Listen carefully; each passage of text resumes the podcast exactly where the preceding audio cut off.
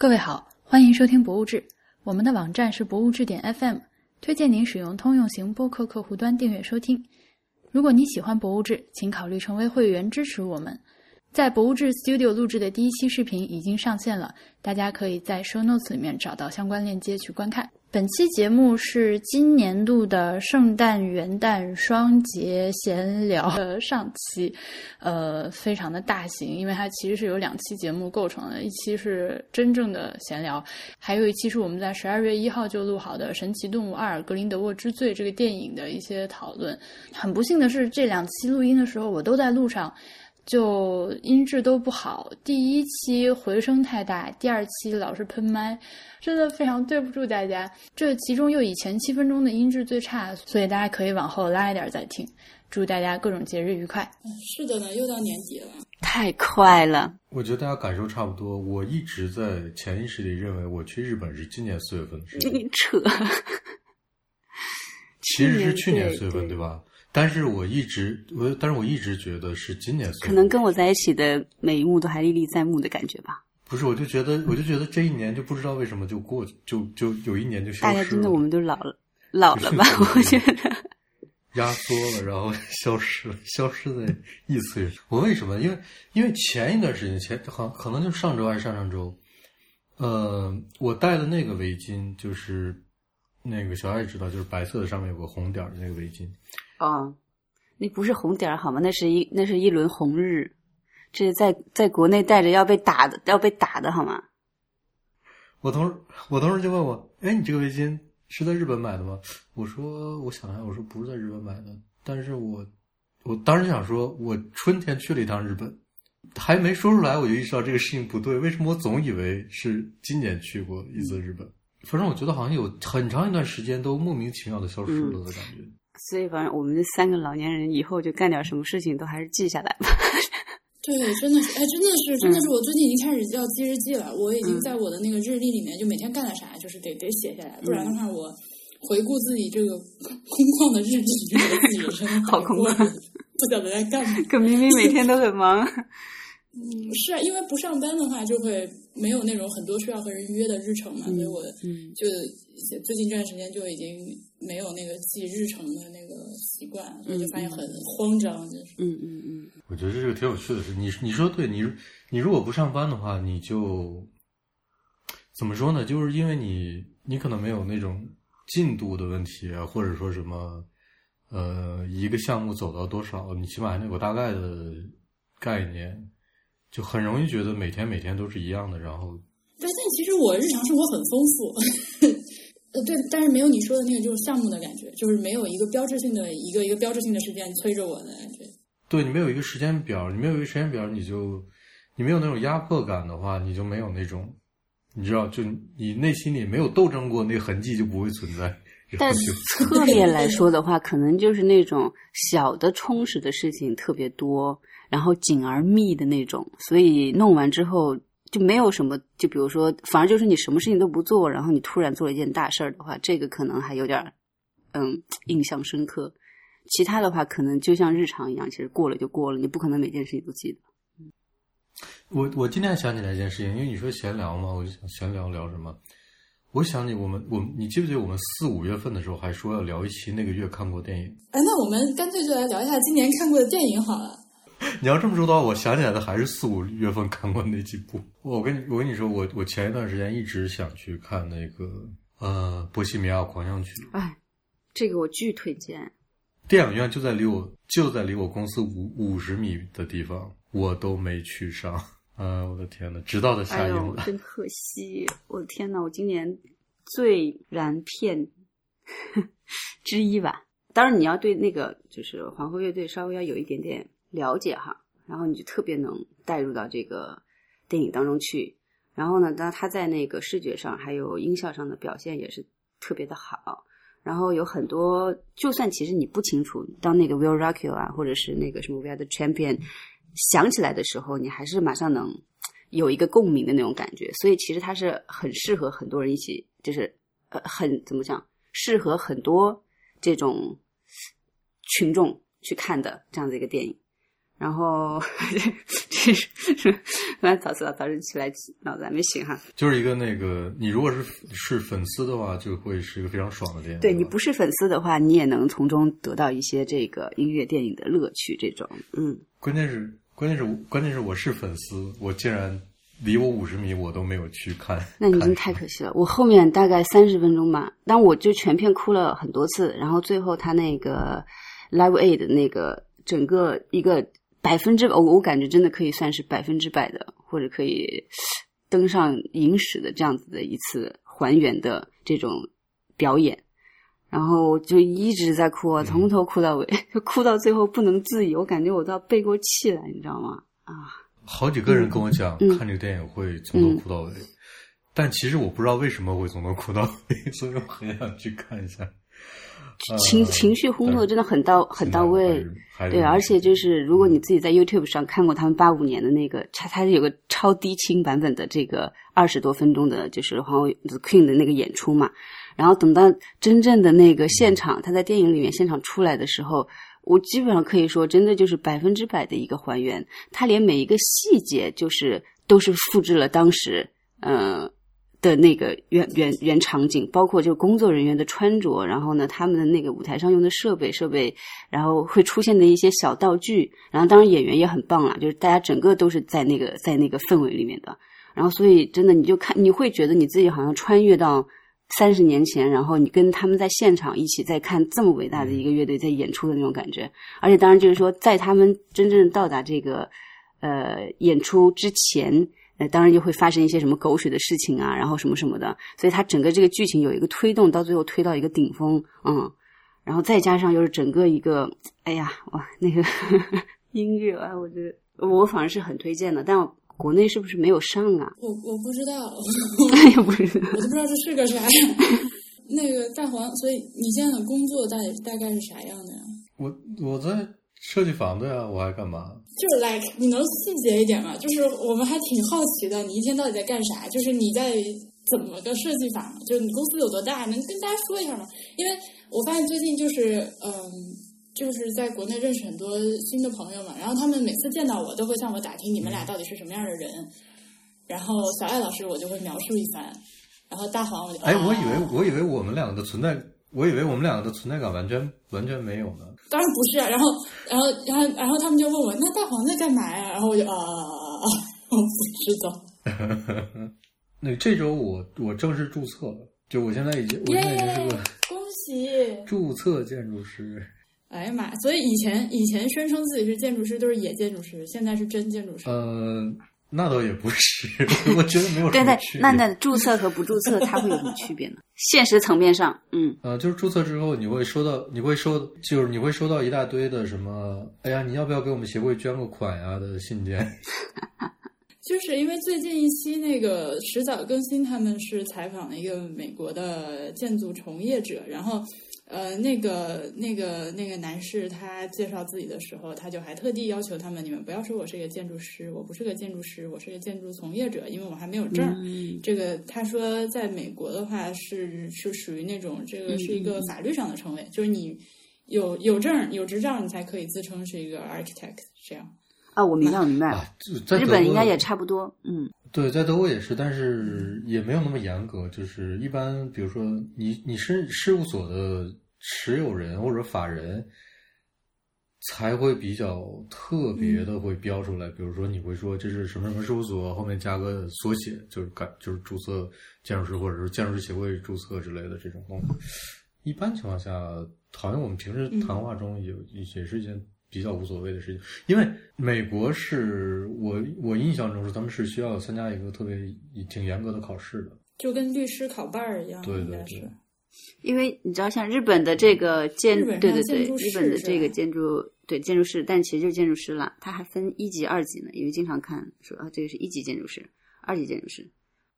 就是那些电视电视里面，你知道现在那个日本那些家居改造节目都会把建筑师来改造的，对吗？嗯，对对对，他前面一定要加一个称谓，就是空间的魔法师哦，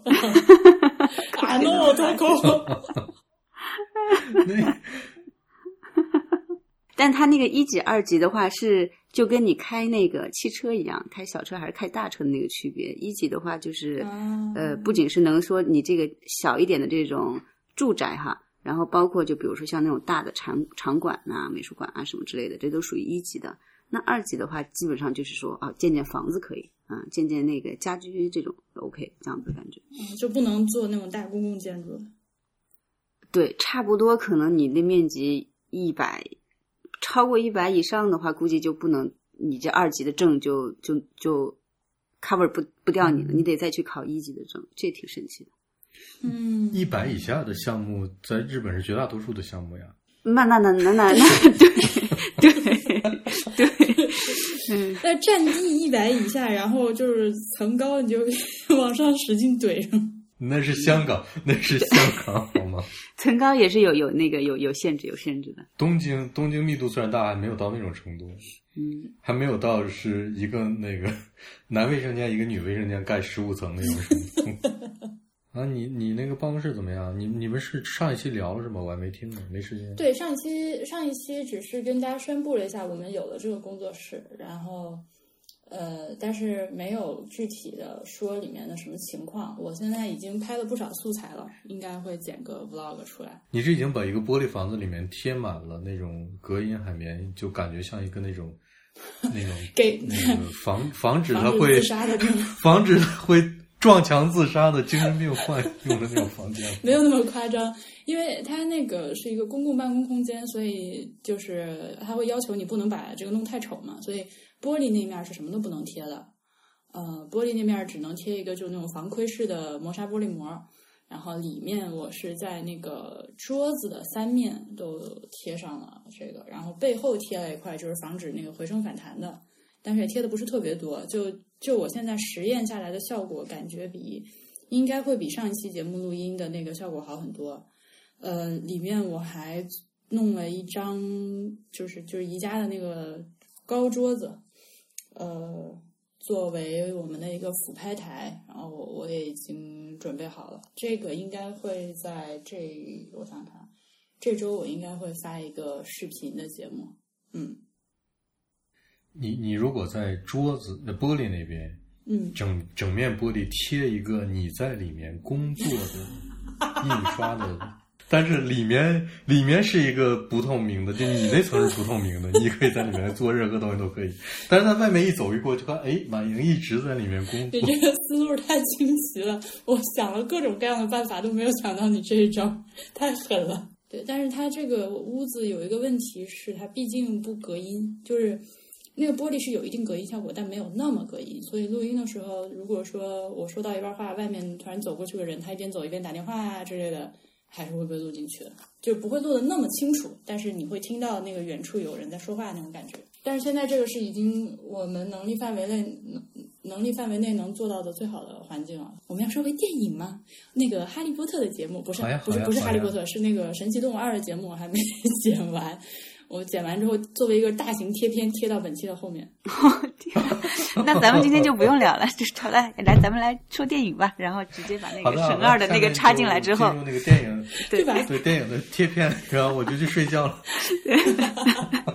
哎妈呀！全知道，全知道，来来来，全知道，来吧，来吧，来吧。全知道，我我我还挺喜欢的。我看了两遍。我看完了之后，就一直到现在，就自己一个人发呆的时候，都会哼唱里面的音乐。嗯哼哼。嗯，噔噔噔噔噔噔噔噔噔噔噔噔噔噔噔，就是在太鼓的那段那个节奏。嗯嗯嗯，就是可能因为这个有一段时间之后，就几个月之后回想，就当时。看电影留下那个不好的印象和不好的内容都已经慢慢淡忘，就是人的这个记忆选择，所以现在回想起来都是好的。等下来，你有什么那个不好的印象和地方？艾总先说，我回想一下。哦，我反正第一感觉就是，我觉得他的那个 stereotype 特别严重吧，其实挺无趣的。他整个电影表现的故事也好，当然就是说这个是就是非常嗯那个。韦斯安德森的风格嘛，然后画面呐，然后当然就是音乐呀，那些小的这种很趣味点啊，什么之类的，这种小灵光啊，什么之类的，我觉得挺好的。然后呢，也也看出来他确实还挺喜欢日本的，他把日本的一些特色呀，什么之类的糅合的也还可以。但是就整体的话，就还是啊，就是就是西方眼中的那个一成不变的那种既定既定印象的日本。然后，当你这其实整个故事挺挺无聊的，特别无聊。对，然后最后这个结局变成那样的时候，我都不知道他到底是在反讽呢，还是那你懂我的意思吗？对，这是反讽，还是说你怎么又把自己给绕进去了的那种感觉？当然，我也是了，因为时间有点久了。我你现在让我想这部片子的话，我可能只能想这个。所以我一直我对他的印象就是就比较一般，嗯。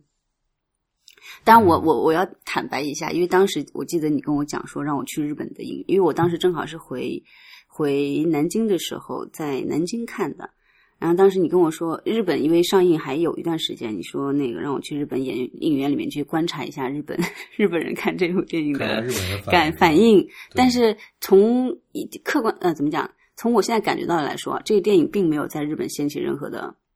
怎么说什么波澜。对，然后也没有成为一个什么口碑之作或者话题之作。我觉得就是说，日本人看这个片子，他应该不会觉得说“哇，真好的”这种感觉啊。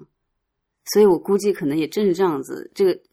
怎么讲？这个讽刺的成分，我觉得对日本人来说还是比较多。所以他们，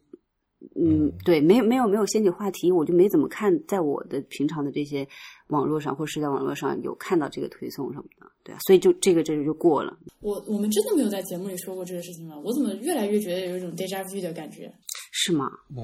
我我不记得，我我记得好像没说过。OK，那你看我们这个太可怕。如果我们录过了，然后我们还像完全没有发生过又说了一遍，那我真的，我 我我们三个应该没有这么老吧？没有老的这种程度。要不然就是我在梦中，我们三个人聊过这件事情。我觉感觉你刚说的话，我好像都听过一样。那个就是这个电影给我感觉就是一个制作非常精良的一个工艺品。它我看了一些就是它幕后制作的一些花絮的影片，它那个一个一个的，就是小人儿和小狗，那个恐怖的工作量非常的恐怖，就是纯就是它就是手手工定格嘛，然后所有的毛发都一个根直上去，然后每一个表情都要重新做一个脑袋，这样就很可怕。就偶动画嘛。就他，他把我我反正我是一个就首先是图像的人，就是图像思维占先导的人，所以而且我我当时看的是英语版的，他英语版是英语和日本日语混杂在一起，所以我英语又不好，日语我又听不懂，所以当时我的情节不是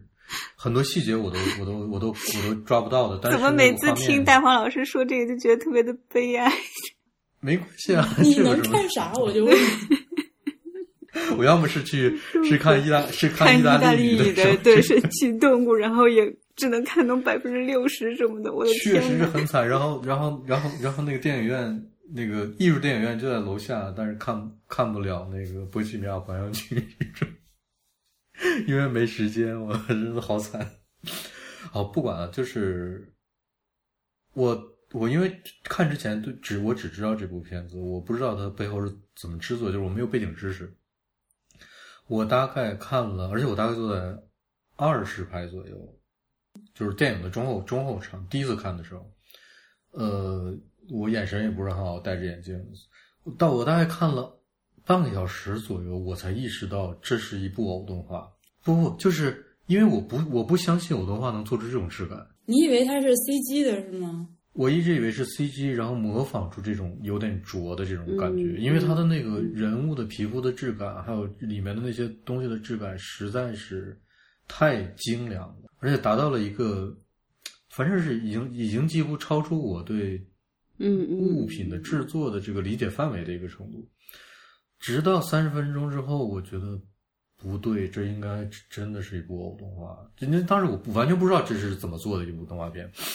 呃，不，就是电影吧，不能说是动画片。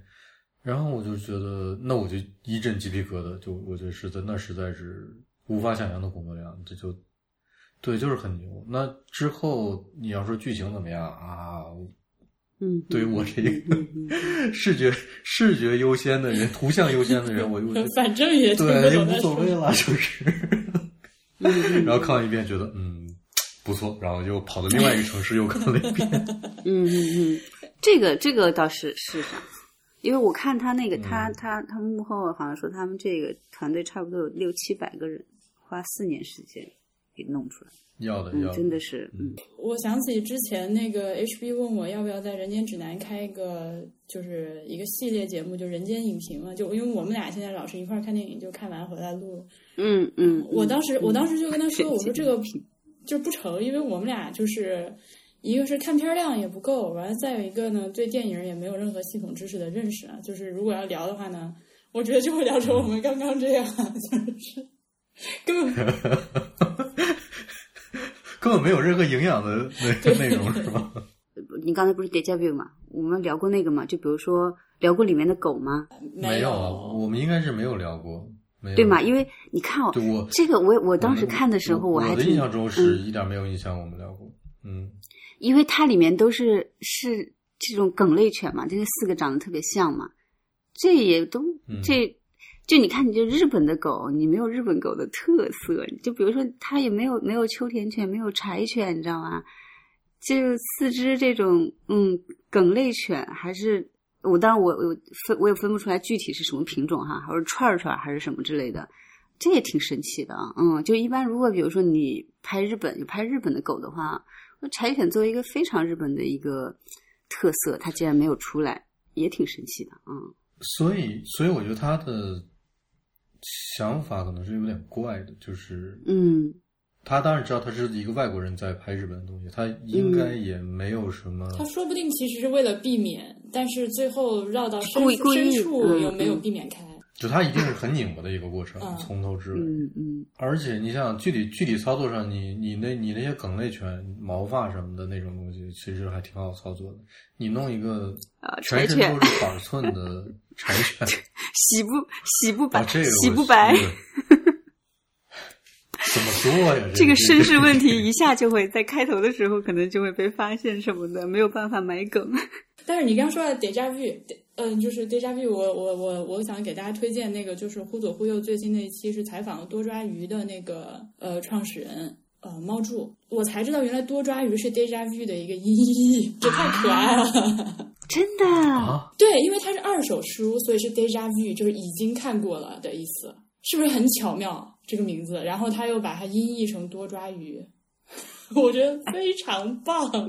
这名字写的太赞了。这个是是非常棒，但是但谁能知道这件事情啊？他嗯，然后后来我之前没有用过多抓鱼，然后我听完那个节目之后去看了多看了多抓鱼，才发现他那个 logo 下面就写着 deja vu 啊。好吧，那我没有用过，嗯，不知道。对，你在国外你没法用。然后猫柱是一个。就光听节目也觉得特别可爱的一个人，因为就这次犬之岛的话，它可能有一个还比较呃有意思的设定呢，就是说它里面嗯就是有说说日文的和说英文的这种两两个团队的设定嘛。对，那说英文的人就全程都是英文，然后说日文的话就是日文，他们之间语言是不通的。然后呢，那就是导演这次的就把这个设定就原原本本的，就是怎么说？嗯，放在那边，它并没有字字幕的一个翻译。就比如说，在里面剧中的角色说一些日文的时候，那如果就记不懂，对，就看不懂日文、听不懂日文的人的话，其实他也是跟剧中人物一样，他不知道他们在说什么。我觉得这个设定可能有点意思。我觉得这个有点，我不知道算不算这种，也算是一种进 进入式的体验哈。但虽然就是对对，嗯，所以所以我觉得这部电影可能没有看起来那么那么无聊。对，就是它里面的一些一些小的设计，还是想过为什么要这样做。呃，但是我觉得这个这个无聊要定义，就是说它确实是有很多这种耐人寻味的小设定，但这个不代表它最终故事出来是一个不无聊的故事。嗯嗯，因为你是就是电影，你最终是要讲一个故事嘛，那这个东西好玩还是不好玩，我觉得和中间的设定精不精彩、细节多不多，不一定是个正相关。对。这句话没问题。哎，但是啊，我我我我其实我其实想过很久这个问题，就是你有没有发现，就是聊过很多类似的问题，我都会觉得故事不是特别重要。当然记得了，是吧？我但是我我我跟你说为什么？是因为是因为我可能从潜意识里面觉得，我觉得故事总是重复的，无论你写出多么新颖的故事，其实它没有什么真正的新的东西，但是其他的。呃，比如说，比如说画面，呃，不光是画面，就是视觉上的东西，视觉上的感受，听觉上的感受，往往还是能有新的东西出来。而故事，真的，你觉得什么故事是它出来之后，你觉得，哎呦喂，这应该不是我们这个宇宙中的东西，就就就真的有这有这么那什么吗？就我觉得故事是短暂的，就是我我一定就在你观第一次看第一次看的那一个过程中，你会觉得啊，这个故事写的真有意思。比如比如说那个，呃呃，《电锯惊魂》第一部。那个那个结尾，可能你就会觉得，反正当时我看的时候，我觉得啊，就那样一下子。但是，你要是说它真的是，真的是我们这个人类世界过往的所有的那些历史里面没有出现过的东西吗？也也也未未可知。但是很很多东西，比如说视觉上的东西，呃，比如说它给你的空间上的和环境上的一个呈现，或者它它的一个某些的。另其他的想法，而不是故事本身，我觉得总会有新的东西。所以很多时候我都真的不是特别在乎故事是怎么样的，但是，但是我觉得婉莹好像很在乎。所以有的时候，很多时候我都想问，就是真那么重要吗？嗯，就大鹏刚刚说的那个，我一定程度上可以理解。其实可能在一部电影当中的话，故事只是一个。其实反而是一个载体，你有一个是一个是一个很基本的东西。你在这个基本上的东东西之上的话，你用声音啊，用视觉呀，用其他的一些东西去把它充盈起来。那所以其实，嗯，你这个载体是不是怎么说？所谓的说无故无聊，哦，就是它只要是一个正常的一条走线的话，其实就就它满足一个基本的要求，也就就可以了。但是另一方面的话，就是故事也是一个。创创创作的怎么说？嗯，很重要的一个成分。你这个故事好不好看？你怎么去说这个故事？你怎么去去摆这个剧情？其实一个简单的剧就是故故事，但跟你怎么样去去表现它啊，我这会有很大的差距。嗯。嗯，你说到这儿，我就我觉得可以插在这儿，因为插的别地方不合适了，我打断你一下。就是我我这么解释一下我对这个问题的理解吧，就是我们每个人都有一个自己的想象力的世界，对不对？我觉得故事之外的那些东西，就是所谓的那些视觉上的、画面上的或者声音上的那些东西，或者是环境的设定这些这些问题，它在我看过之后，或者在我听过之后，会丰富我的想象力的世界。啊，我刚才想了一个特别好的，但是我有点忘了。老到心碎啊！真是老到心碎。一分钟之前我还记得。老到心碎。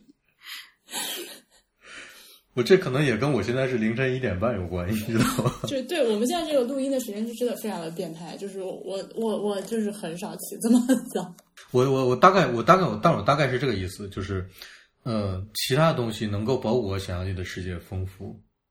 然后故事是为了完成这个商品，或者说不是商品，但是你大概知道我说的意思，就是故事是为了把这个东西完成。哦，我明白，就是就是就是说，嗯，你从你从那些就是视觉上的东西、音乐上的，或就是故事以外的东西，你可以有所获得，有所就是这个能成为你的东西。但是故事就是你看过就看过，还不是你的东西，是这个意思吧？看过就看过，对，差不多就这个意思。但就是我觉得怎么说呢？可能是因为我自己看片量真的是还不够多，所以。对我来说，一个特别精妙的故事，还是能让我觉得很，呃，就最起码是真的很被娱乐到。但是，就比如说，因为你写剧本的话，如果去看写剧本的教材，因为这个东西它其实也是有一定的套路在里面的。一个三三三个三个幕三幕剧，一个三幕剧或者一个四幕剧，肯定绝大部分的故事是按照这个走向来走的。但它是在这个格式之下，就好莱坞有也有很多八股式八股文式的电影。这个里面填充东西，嗯，我觉得故事对我来说还是非常重要的。我不太能看得下去那种弱情节的电影，所以比如说像那个什么，就是毕赣导演的那个、那个、那个、那个、那个《路边野餐》，路边野餐，呃，路边，比如说像《路边野餐》，我就得看两遍。我就第一遍看的时候，呃，或者或者这么说吧，像这种电影，我需要先被剧透，你先告诉我他在干嘛。不然我很我是一个很没耐心的人，就虽然这个话说出来会就是就是让大家认识到我其实是一个就是品味很差，吃东西一定要放辣椒的那种，但是我我是这样的，就是他如果是一个弱情节的电影，我可能就不太能耐得住性子啊，就要不然就是它画面真的很有意思，虽然情节很弱，又能让我持续往下看，持续往下看，持续往下看。对，不然我经常是就电影看到一半会关掉的那种人。那这是我。然后说到这个没有情节的电影，我还想给大家推荐一个，就是朋友圈艺博会这样一个东西，是我最近发现的一个呃蛮好玩的存在。它是一个公众号，这个公众号的名字叫“屏幕间”的全拼“屏幕间”后鼻音。嗯，然后它是一个，他会搞一个叫朋友圈艺博会的这样一个东西，就是他会有一些艺术家的作品。呃，比如说限量一百份，然后在你就可以在他这个公众号里面去买，一般都比较便宜，就是几块钱到几十块钱。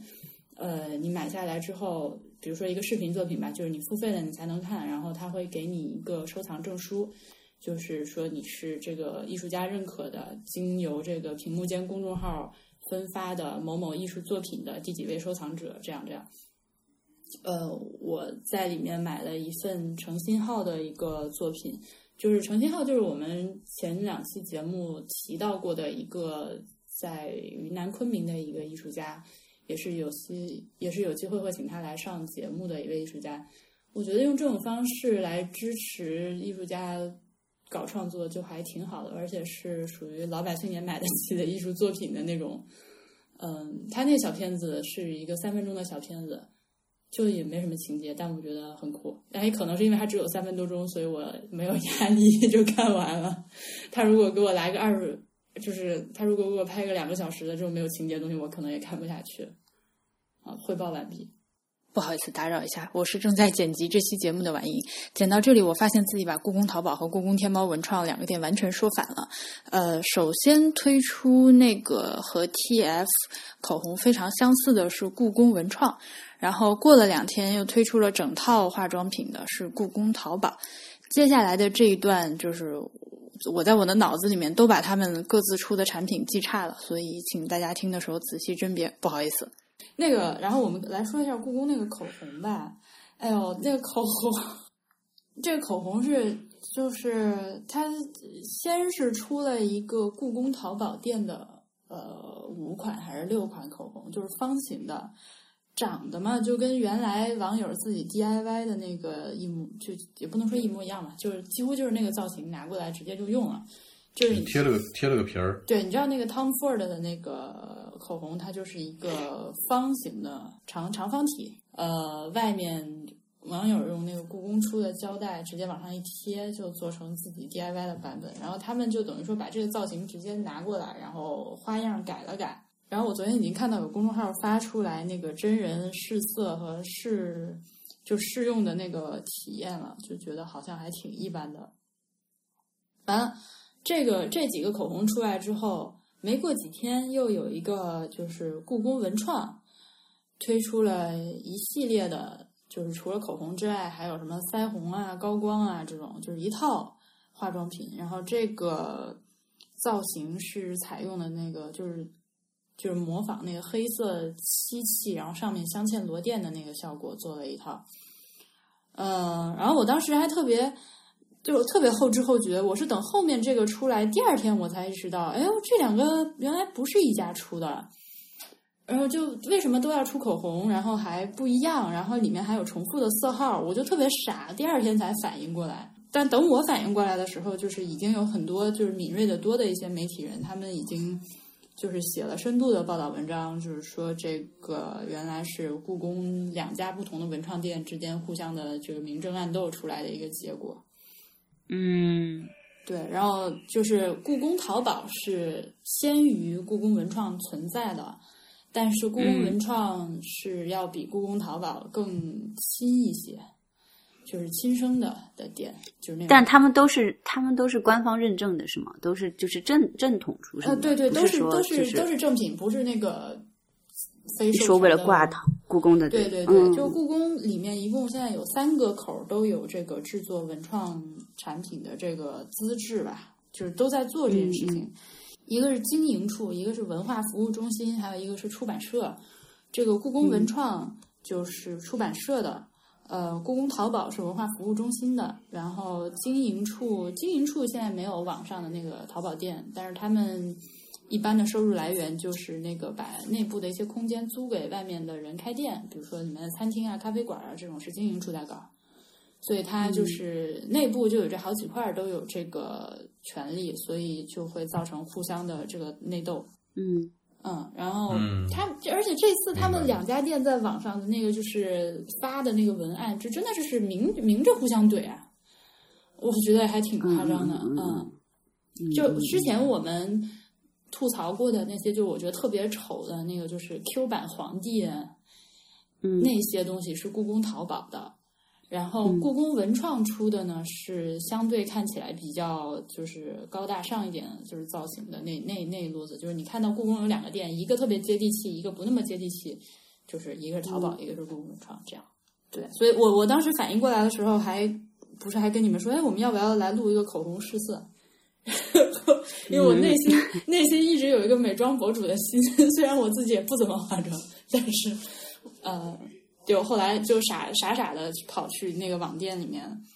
呃，想说买两个来着，呃就一看就已经要到明年二月底最早发货了，后来再见。而且还挺，而且还特别贵，就还不便宜。它那一个口红都是两百块钱这样，两百块钱，嗯，嗯，你就是大牌口红的价钱了。啊，口红原来这么便宜啊！我这个不止一个直男跟我说过这个问题了，他们老对不起，对不起，对不起，对不起，我 他说 这么便宜就多买几。支呗，啊，真的啊！因为因为平常感觉好像都是买支口红要吃土什么的，说哇两百块钱，那你多买几支呗，整天在叫什么呀？你是不是有这种感觉？所有色号来一个是吧？对呀、就还不止一个直男跟我说过。怎么了？一支口红不是能用很久吗？但是它会过期啊，而且就是就是好是就首先你们让我这个每就是平均口红价钱在五十块钱的这个人，现在内心受到了重大的打击。而且我买这种五十块钱的药妆品牌，我都要犹豫很久才能买一个，你知道吗？就是我现在内心受到了重创。嗯，因为口红就是这个东西是这样的，因为它的色号实在是无穷无尽，然后同样的色号呢，还存在存在着不同的质地，它有那个哑光的，有那个那个就是高光的，有金属质感的，有半透明质感的，有唇釉，有唇蜜，有液体唇膏。所以你就就可选的事情实在太多了，这两百块钱一个，我跟你说，这个撒开了买就是立刻就是穷三代，就没法弄。哦，那那那那五支不够吗？再有一个问题就是，你买来之后，绝大部分的颜色是用不完的，就是能用到说这根口红我都用完了这个情况，我可能人生也就发生过三四次吧。我觉得都算多的，有不少人据我所知是一支口红也包括润唇膏都一直都没有用完过。所以是，所以其实我我这么理解啊，既然实际的使用实际的使用情况是是你描述的这样，基本上不会有人把口红用完，嗯，那就说明口红这个东西的定价不是按照它的量来定价的，不是的呀。就是那根儿口红的物料有多长，其实没关系，呃，反正你也用不完。像我这种人，就是我是希望买小包装和小样。比如说我买指甲油，我就买分装瓶，因为那个十五毫升一瓶的是不可能，就是不可能用完的，所以我就尽量去找那种淘宝上专门卖那个三五毫升一小瓶儿的那种，我觉得又便宜，然后又对得起这个东西，因为我买来之后确实能把它用掉。但是口红，嗯，很少能买到这种小包装的，而且大部分妹子可能会觉得我是要她买来这个东西，尤其是那个大牌口红，它有点类似于奢侈品消费。我觉得，就你买回来，你看着就顺眼，看着觉得这个包装好看，拿在手里就舒服，涂在脸上心情好，就是那种东西更多一些，就并不是一个实用品的价值可能没有那么高。我觉得，当然这是我自己的一个是吧理解啊。呃，对我来说就是这样。买口红跟买书对我来说都是一样的，其实我也都不看，我也不用，我就是有一种莫名其妙的满足感，就是精神的满足感，觉得好像买了一支大大牌的，然后漂亮颜色的口红，自己就会变美一样，觉得自己买了很多的书，自己就会变得很有知识一样，就是那种一时的满足感。哇哦，就没想那么多，我觉得好像就一支口红，你平常看到的，那些牌子差不多就是就都是这个价钱。然后当然就是你刚刚说的，你要每个色都配的话，确实这就是你从实用的角度上来说，在什么场合需要什么，然后配什么衣服什么的。像我这种没有这种感觉的，所以我就会觉得说还好，没有这么大压力。嗯，你现在有多少口红？就对它的需对，嗯嗯，十十几支。哦，那已经算。但我很多都没有，对啊，但我像我买完，我我有我现在至少有一半都没有开封过。然后我开封过最久的一支口红，我感觉是我大大学时候，不是大学时候了。赶紧那个有毒，已经不能再用了，大姐。是吗？Sorry。就就什么睫毛膏、口红这种，就是会沾到你的这个就是黏膜部分，或者是口水之类的，这个坏起来很快的。哎呦，好恶心啊！跟你讲，不过确实那个我也我也我也很久没用了，因为那个颜色我很喜欢，但是又用不完，所以我就一直放在那边。对，比如说你说我又不用，对吧？然后你说那那你你不用的你就给我呗什么的，你又舍不得给人，你知道？这种，唉，你看看大王老师，你看看，还还需要修炼。嗯，觉得获得了新的知识。哎，不能推荐，能瞎推荐吗？就是我 最近特别喜欢美国一个叫 Glossier 的牌子，就是觉得特别的，就它整个品牌给我感觉特别的酷，然后。呃，就是化妆品出来那个效果都是妆感非常的淡，就不是日式妆容的那种，就是非常非常的淡。呃，那个口红好喜欢，就是大家可以 check out 一下。就是它涂完了之后是那种显色度很低，就跟你涂了一个口红，然后已经在外面跑了半天，吃了东西，抹了嘴之后留下那个效果，是它它涂就刚涂叫什么那种那种感觉，叫 Glossier，G L O S S I E R。但是，就是你得喜欢这种效果的人才能买，不然的话，就是如果是喜欢那种显色度很高的、那种饱和度很高的口红的妹子，你买完这个之后，觉得自己被骗钱。嗯，它也相对来说比较便宜，是属于我能买得起的那种。它就一根口红应该就是一百二三十块钱这样人民币。居然说出两百块钱一根便宜这种话，我真的是。我们不是说它真正的两百块钱一根便宜，而是就是说从一个感觉上，他一天到晚觉得女孩在叫这个口红买不起是吧？对对对对对对对对，他说啊，才两百块钱呢，就是这种。对对对，我就说这个反应不止有一个男生给过我，我觉得特别有意思。嗯，买不起就是因为看到什么颜色都想买，所以才会觉得自己买不起。不就是因为你你们知道这个东西是多少钱？所以你就会有一个对比，你就觉得两百块钱已经很贵了。就是我完全不知道这个东西的价格应该是多少。OK，我我觉得反正如果说是我特就是完全是一个不差钱的人的话，我还是会觉得两百块钱一根很贵，因为我知道这个东西首先它没有尽头，而且买了之后也是用不完。对，就我也很想买一些什么橘色呀、什么紫色，就那种。Violet 那种紫罗兰色那种口红，但是你就知道那种东西买回来就是玩两次，然后就再也不会用了。所以就为了这个玩一下，花花两百块钱，我觉得不行。你可以去专柜试色呀。专柜的口红你敢试吗？就是他正常情况下他应该会给你擦的，就是他不会把别人用的那个直接给你弄上去。然后有的他可能会很多很多就是比较专业一点的柜姐，他会直接就算一一支那种。有你就是那种我们平常看到那种正常的抹的那种口红哈，它也是用那个呃唇笔帮你去蘸的，一次性一次性的唇刷那样是吧？对对对对对，你不可能说你拿着专柜的口红就直接往自己嘴上抹吧，那也太恶心了吧？你是第一天认识我们，你知道我有多社恐吗？而且就你知道德基的那些柜姐都有多凶吗？我 真的是 这个南京的服务行业，我也不是第一次吐槽了。但是德基的柜姐，我觉得他们，我觉得我一定是整个人就散发着穷人的气场，就走进去就会被他们判断出来。其啊，你去中央商场或者新百嘛，好不好？非得去德基凑什么热闹呢？德基本来也不是为你这样子人而开的，对不对？我我有一次跑到德基里面的祖马龙，我说。因为我特别喜欢桂花的味道嘛，我知道祖马龙有一款桂花香水，我想说能不能闻一下，然后那柜姐就跟看傻逼一样看着我说：“这个国内不出。”讨厌，嗯，就那眼神你知道吗？好好，对不起打扰。呃，我发现现在这个很多妹子其实非常的理性啊，就是在买口红，就是显得虽然一天到晚嚷嚷着要买，但真到买的时候其实都不下手。呃，那个广告一出来的时候都在嚷嚷好看嘛，但是。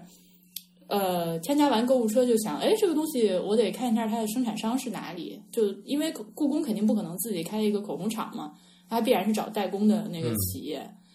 呃，所以那现在中国做代工的又那么多，其实很多国际就是一线大牌很贵那种口红都是代工厂在做。嗯，所以就有不少我看到我朋友圈里面，因为都是在很多在博物馆和那个艺术馆工作的人嘛，然后他们都在纷纷在问，呃，这个是哪家代工的？先把这个事情搞清楚了才敢买，因为毕竟是往脸上抹的东西啊。如果它是只是包装设计的好看，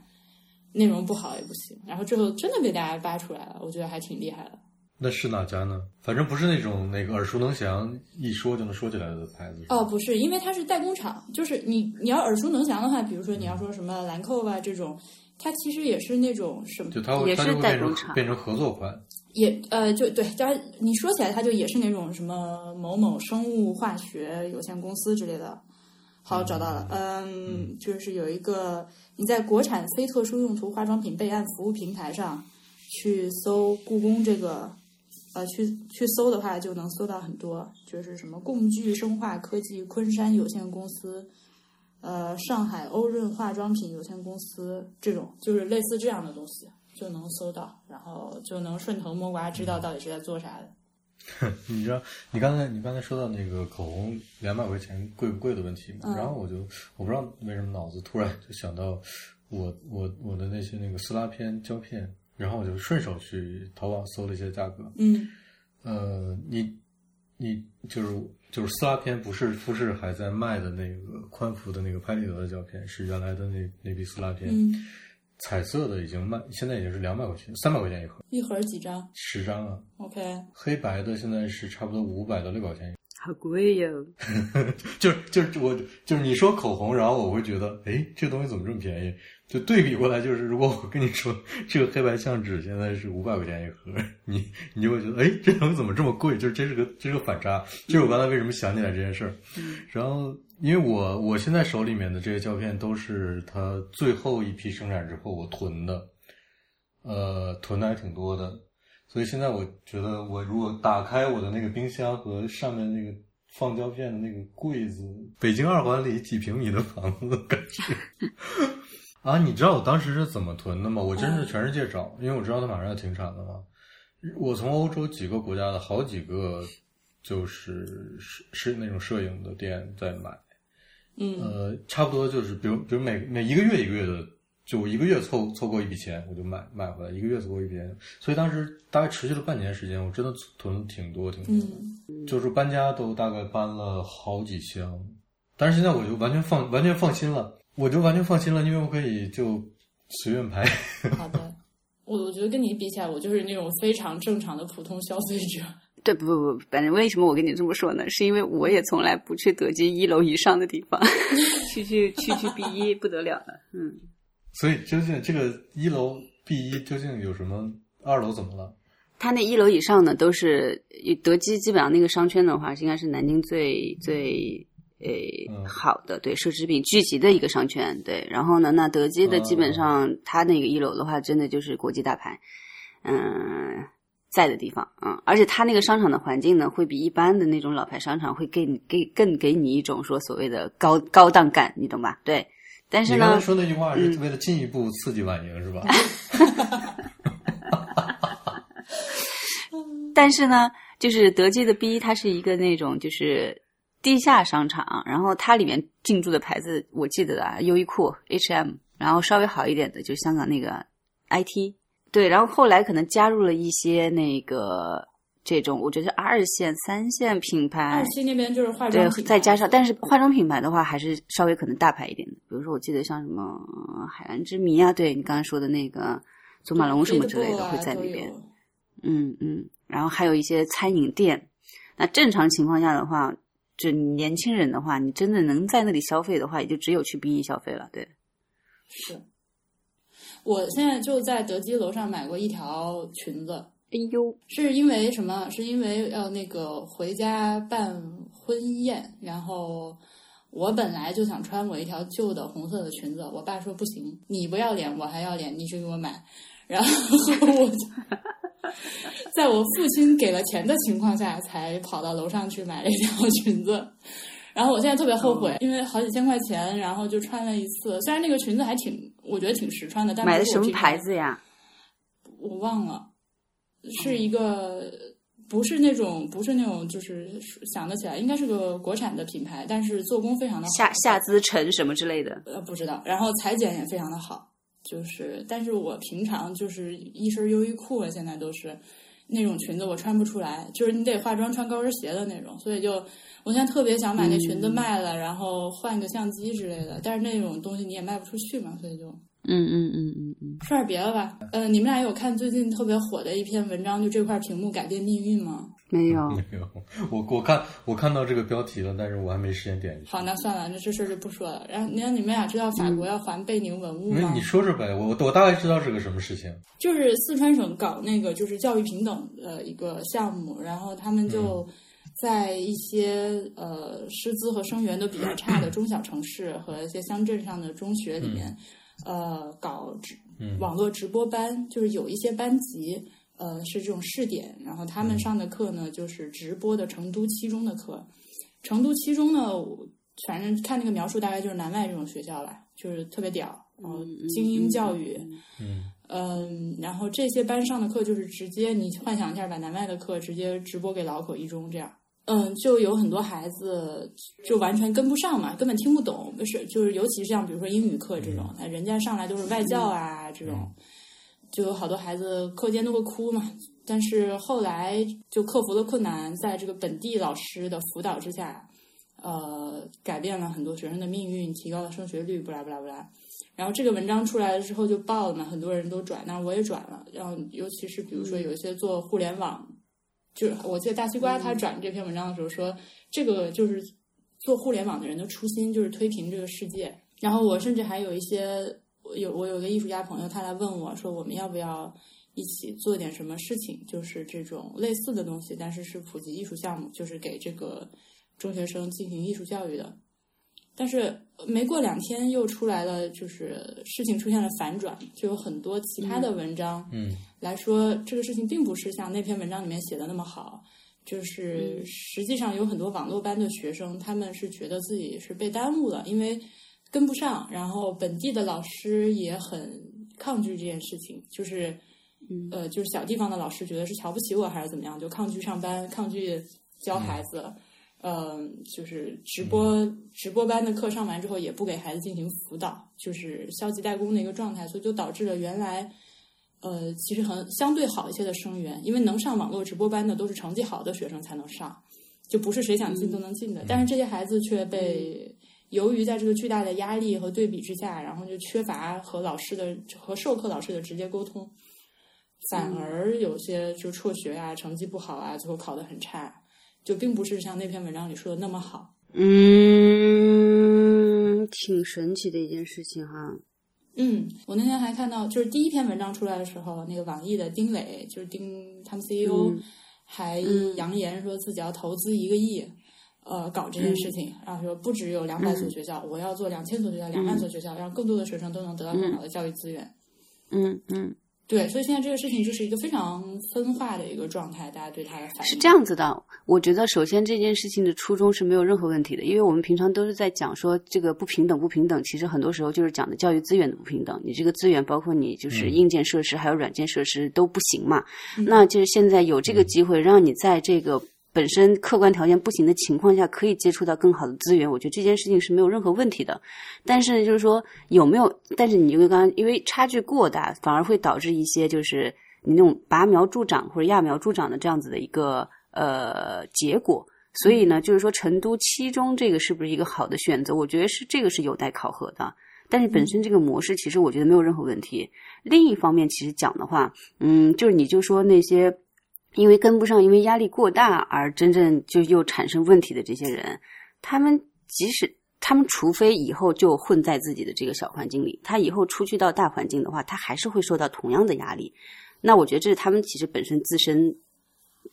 这他可能挑了一些极端的个例在说这件事情啊。嗯嗯。那我觉得就只是这个这个本身被举例的这个这个个体，其实他自己本身也是有一些问题的。嗯，那当然就是说，那老师的这个心理落差，我觉得确实可以需要去。去辅助一下，但我本身觉得这件事情其实挺好的。就你，我刚听完你说的话，我我其实还有点感动呢。感 刚才，我也是，我当时我当时看第一篇文章的时候我还哭了呢，就是真的是没有忍住，因为这个事情对我来说有一种非常感同身受的感觉，因为我之前也表达过，就很不容易，对不对？嗯嗯，对，呃，就是我就在想，如果我上高中的时候能够上到更好的课的话，就是嗯嗯嗯，会对我的影响非常不同。但是话又说回来，它这个只是一个好的高中的一个方面，比如说他们也提到了像成都七中。那些学生他们本来就是家境比较好，成绩又好，然后从小就是跟着父母要出国呀、游学呀。学校的那个招贴栏里面贴的都是，呃，就是国外那些很厉害的学校的那种交换的通知，或者是哪哪什么很厉害的国际期刊在征稿的这种东西。这种是一个一个精英环境下的一个整体的状态。这个光是给呃光是给那个比较差的地方的学生看这个课程，他。不是，就是就是，它是一个片面的东西。另外，另外这些课程对于呃，对于那个乡镇上的学校的学生来说，有一个很不适合的地方，就是乡镇上的学生有一个很实际的需求，是需要提分儿。就是我需要在考试中，我因为现在唯一能帮助他们，能让这些孩子真正改变命运的，就是先把分儿提上来，然后考到好学校，考到大城市，然后再说别的。你如果从尤其在高中阶段就更加是这样，就很现实。你给他搞这些看起来高级的课，但是实际上会导致他们分数跟不上的东西，我觉得挺危险的。我我是没有，就是我我没有这个，就我没有你婉莹你的这个经历啊，就是你肯定是，你这么说来，就是你在求学阶段有有过那种感觉，就是你觉得老师教给你的东西已经不够了。就老师真的不行，我那英语老师是啥呀？就是就是不行的那种感觉。而且我觉得就是说，这种不够，有时候不是你自己能感觉到的。因为就是我觉得，像中学时候、高中时候，很多时候更多的是引导，就是他会告诉你，就是更大的东西是怎么样，更好的思考模式是怎么样，更大的世界是怎么样子的。但是可能小地方的老师他没有这个眼界，所以他没有办法给你一个更好的引导。那你一直在这个环境里面。对吧？就是这就是井底之蛙嘛。你会觉得说啊，这就是我，我再努力，我可能就我我也是百分之百在努力，但是我达到的东西和有一个更好的这种导师在引导你的情况下，你能得到和感受到的东西应该是不一样的。我觉得这个有但是但是这个是我和我刚刚说的那个东西，就是有一个这两方面是矛盾的。就是我也不是，我现在没想好这个事情到底要怎么办。就是一方面。我觉得对于小地方的这个孩子来说，他能有机会看到这个世界上更多的可能性，是越早看到越好。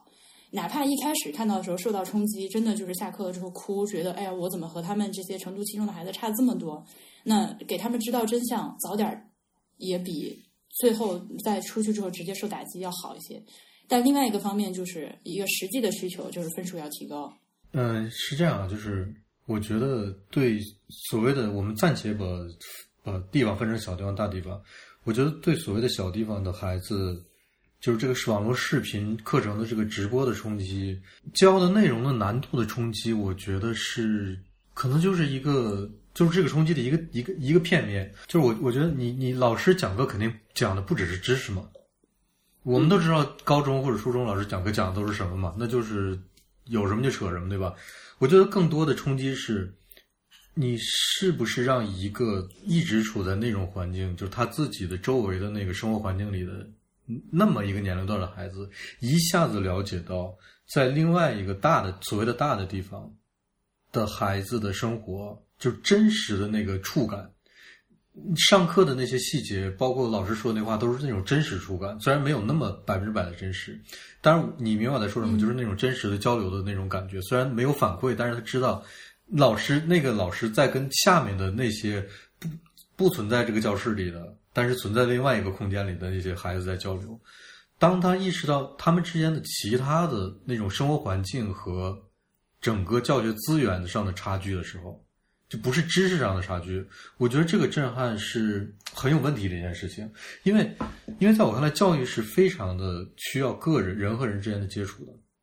对，嗯，就这是非常重要的，就对，就是一定要是我跟你，我跟你要有非常非常详细的交流，就是我知道你具体的问题在哪儿，我们才能解决这件事。是是是，这个让我想起一个事情，我觉得这个东西搞不好的话，如果他只是很很片面的，就说啊，视频，我把我现在有的东西给你。嗯，然后你就接受这个感觉，就跟湖南台之前搞的变形记一样，就是你把一个一个不属于这个环境的人硬插到一个他原本不属于怎么讲，就是硬插到一个完全新的、跟他的世界相隔很远的东西的地方。然后，但是之后这只是一个一段时间，然后之后你又回到自己原来的生活。那这个其实最后的结果是是很很差的，反而比没有这件事情可能更好。你知道变形计吗？嗯，我知道是一个综艺节目，是吧？我我知道，我我没看过，但是但是我大概知道那是什么东西。然后另外一点就是，你你刚才说那个是是大西瓜说的，就是互联网的目的就是把世界搞平了。嗯，呃，但是不是他说的，但是对，但是我有时候在想，呃，不是他说的，但是但是是他那个转发的时候顺便带出来说的一句话。嗯，但是我有时候在想，那好，那你你们要把世界搞平，那搞平之后呢？就如果一个世界里的所有的事物之间没有，我们不说高高低的差别，就是他们没有差别了，那意思在哪儿呢？就是。就是你，你刚才说你有一个朋友跟你说，我们要不要做点什么，就把艺术也怎么怎么样普及一下，怎么怎么样？但问题是，如果你按照这个思路要把世界搞平的话，那哪还有艺术？就是哦，那艺术在哪？这这个分事情啊，不就是这个分事情？就是我我我是希望天下的孩子都能有同样的好条件上上到好老师教的课，对对对，当然是这样。但是你知道，有另外有一件事就是呃。这个是非常具体的，要谈到某一个事情应该怎么做，某个事情它应该怎么做。但是在这个就是数据的这个洪流里面，它其实是它有它自己的逻辑和道德的。如果他如果他的逻辑就是要把这个世界搞平，可能最终的结果就是搞平了。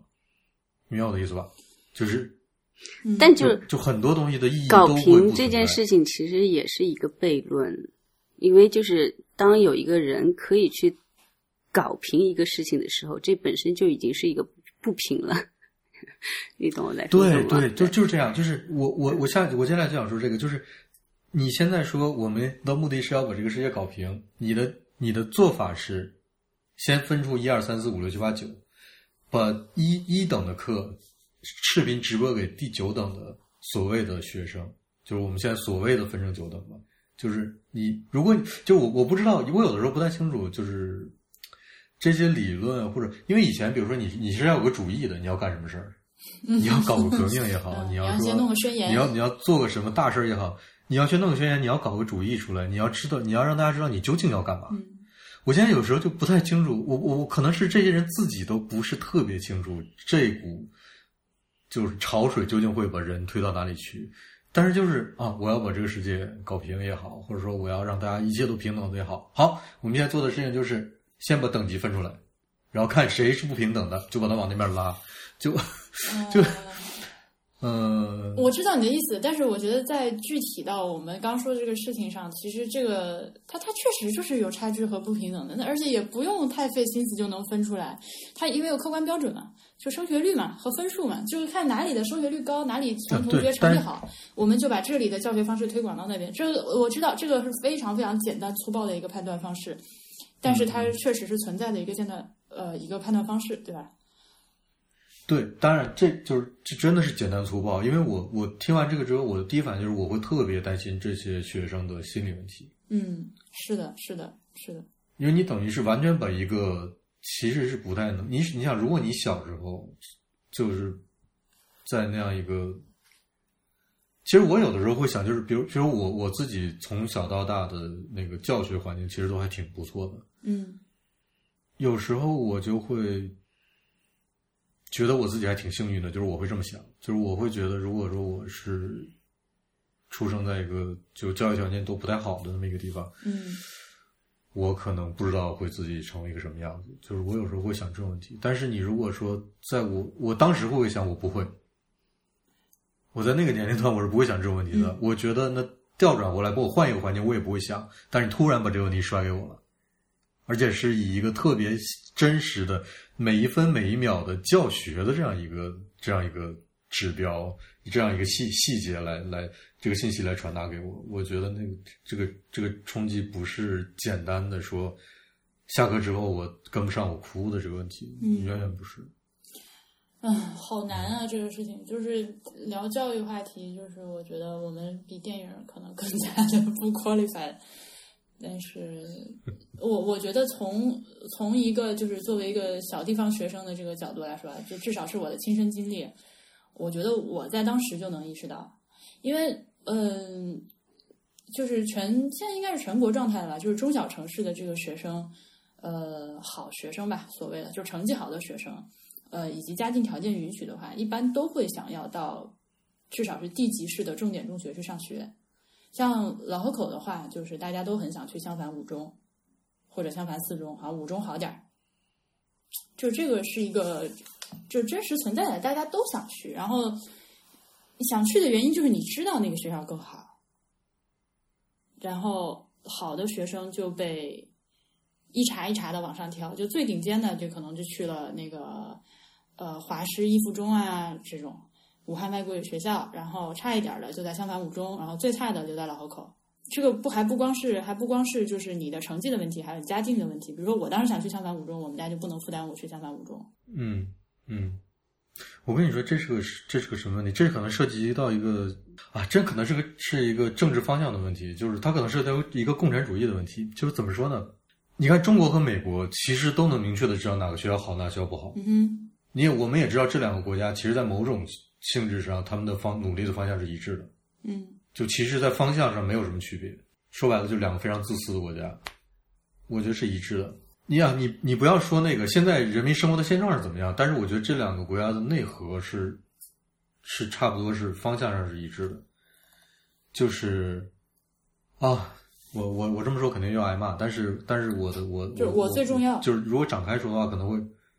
对我最重要，就是我没有什么比我更重要，就是我可以在外面装出任何样子，但是我其实是我最重要。嗯，然后我在我的里面有有有一些人比一些人更重要，嗯但这可能不是他们表面说出来的，但是他们真的自己知道自己最重要的那批人，他们会有这样的想法。就这是这两个国家的内核，就没有什么没有什么区别，在我看来。嗯所以说，在这两个国家有明确的好学校、坏学校，特别清楚，对吧？但是，比如说在德国，在德国，我觉得政府或者也好，教育机构在努力做的一件事情是让所有的学校没有差别，尽量就是我尽量把资源分配到你觉得我这个专业，可能这个这个学校历史悠久一点，那个学校可能是历史没有那么悠久，但是实际学的东西没有像在美国或者像中国差距那么大。就比如说我我是，比如说我我，尤其在更基础的那种基础教育阶段，因为到了大学之后，它就有各个专业的细分了嘛，那每个专业都其实都很复杂嘛。那可能啊、医学是这样的，建筑学是这样的，它都有一个大概的有个方向性上的问题。但是尤其在小学、初中、高中这些阶段，就是我努力做到，只要你肯学习，只要你有这个意愿，就是每个人的机会都是差不多的，每个人的给你的条件也都差不多，它取决于你自己的意愿是怎么样的。那你可能，那德国人也会说说，可能这个小学要比那个小学好一点，原因可能各种多种多样，比如说可能历史稍微好一点之类的。但是他们最后会说，可能那个那个某个小学的某个族裔的人小朋友少一点，这是非非常政治不正确的话。嗯但是德国人之间也会这么讨论。但最后他们会说，但是其实呢，也差不了多少。在中国完全不是这种口风，对吧？我们我们会努着往某某某学校去，对，就觉得如果不进不了那个学校，就这孩子就完蛋了，就这种感觉。那是因为所以我觉得这是，嗯，对啊，这就是本身，这我还是说的，就是因为本身因为资源不平等，大家都想去更好的地方，这个这这是目前现在一个现状嘛。嗯就像你刚才说的对，说，所以所以所以所以到我们现在想的想出来一个解决方式是，呃，就不是我们想的解决方式，就是中国出现的一个解决方式，就是刚才婉莹说的那个事情，就是直播上课，把比较好的课对直播到比较差的一个学校里去，但是呃，像德国这边的解决方式就是我努力做到让所有的学校的教育对你这个就说到重点就是这个不管有多大的老板说拿出几个亿来做这件事情，他都不是从根儿上解决问题。嗯，就是学生现在就是生源本来的不平等，然后老师也不平等，嗯就是比较厉害的老师，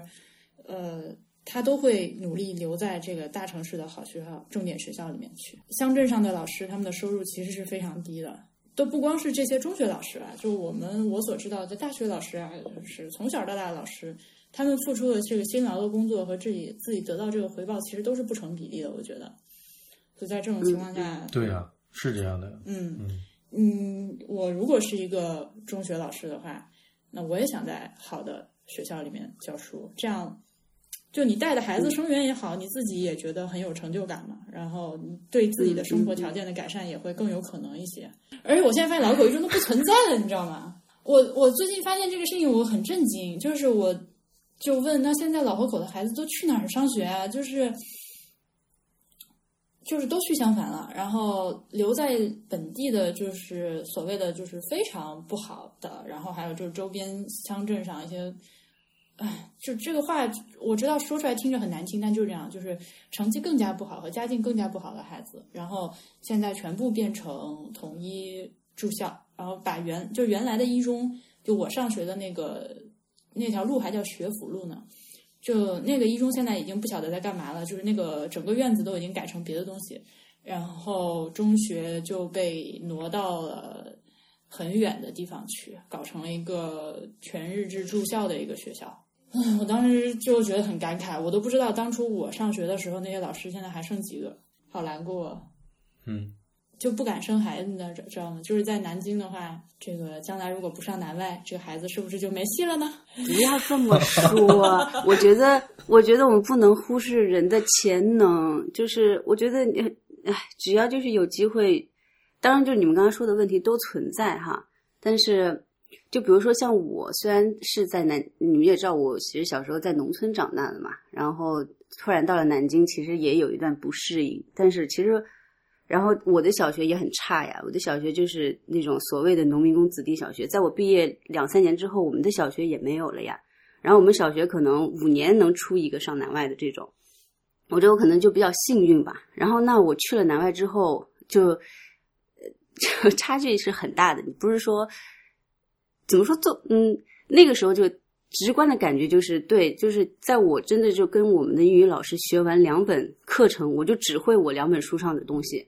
但是他们很多可能有的出过国啦，或者他们那个时候就已经可以考，就是很高等级的那种英语考试，可以拿到什么分什么的。然后就比如后来我虽然学日语，但是在我刚开始学 U V O 的时候，他们有人已经把我们课本那一本书在上高中、上初中之前已经都学完了。对我，我意思就是说，你不能忽视人的一个潜能。那我就开始学。我后来，那你给我半年时间的话，我至少可以达到一个同同平等，就是我们都学这个东西。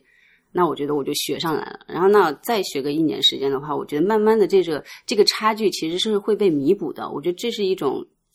就我们不能忽视的一个东西。嗯，对，就是网络课程，其实你说那些老师教的好不好，他肯定是非常好的，但是。就是不管这些课还是网络本身这个东西，它就是这个话听起来也是，就是它是一个工具，交到手里你怎么用是你自己决定的。然后另外还有一个就是，我觉得这不是我说的话，是我在一篇文章里看到的一个非常好的说法，就是说，虽然说都给你网络，呃，你理论上说你是可以在就是网上现在有无数的课程，对吧？就不光是高中课程，有各种各样的什么慕课呀、什么 Skillshare 啊这种平台，你。只要愿意，你是可以把自己的时间花在努力的学习，然后就是超越别人的这个，就是至少是赶上来的这个过程中的。但是，嗯嗯，你的日常生活和你的眼界决定了你怎么使用网络。就是如果说你本身其实你根本不知道这些东西存在，就是给给了你一个网络，但是你都不知道应该怎么去用它，你不知道这些存在，然后你会三号就是滑向一天到晚刷抖音，或者是去一些对你没有什么特别好的网站。呃，怎么说呢？就是，就是你不能充分的利用它，而你能不能充分利用它，又是由你日常生活这个眼界决定的。我觉得是这样。对从另一个方面讲，就是全都给你了，某种程度上讲和什么都没给你是一样的。对，还是得靠自己。就是这些这些成都七中老师的课，真的给你上了之后，你能不能变成一个很厉害的学生，还是得靠自己。这个，呃，对对对，这是我想说的一部分。还有一部分呢，我我我想说的就是，嗯。就刚刚刚刚大黄就说嘛，说资源在这里，其实就是只要你愿意学，你就可以好。但是就是说，只要你愿意学这个东西的话，很多时候你在就是过于资源匮乏的地方的话，你那个愿意学，你这个意识都是很弱的。但是就是说，当你有一个刺激和一个引导之后，呃，对你你你其实可能会那些孩子他不是没有向好的心，他们也是就是非常努力的，就是就真的是起早贪黑的学习。但是这个学习方法。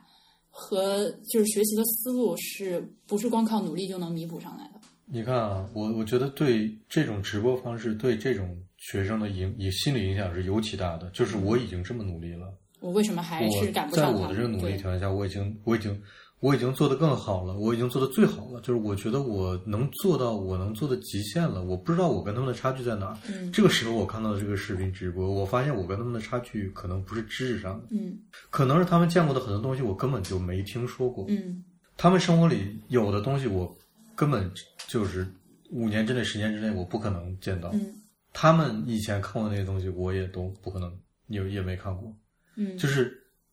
就这种心理上的打击，我觉得对这批这批学生是最最严重的。你那些整天就是无所事事，也不觉着那无所谓的学生，那我觉得倒倒真的无所谓，他们就当个当个那个嘻嘻哈哈的东西看了。好吧，虽然我觉得我们可能说的那个点还是有点不一样，就是我我对这个整个感觉我还是会有一点正面的。我觉得这个是真正能让那些想要更好的人可以更好的一个机会。嗯是的嗯，是的，是的，是的。嗯但是就是嗯，这个东西，唉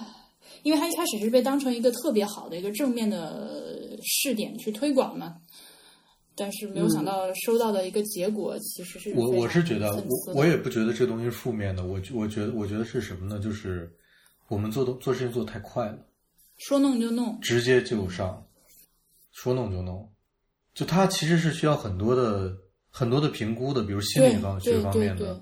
还有教育教育教育方面的各种各样的层面的评估和实验和最后的论证。我觉得这个东西如果在一个成熟一点的，就是就欧洲国家吧，它可能会从开始拟定这个计划到最后，如果真的能实施，几十年，可能至少要有个五年十年，嗯，就这都是至少至少有个五年十年。嗯嗯，就而我们是可能就是五个月就就开始弄了，就对你也不考虑，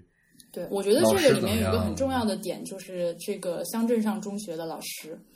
因为实际和孩子每天朝夕相处的还是他们嘛。那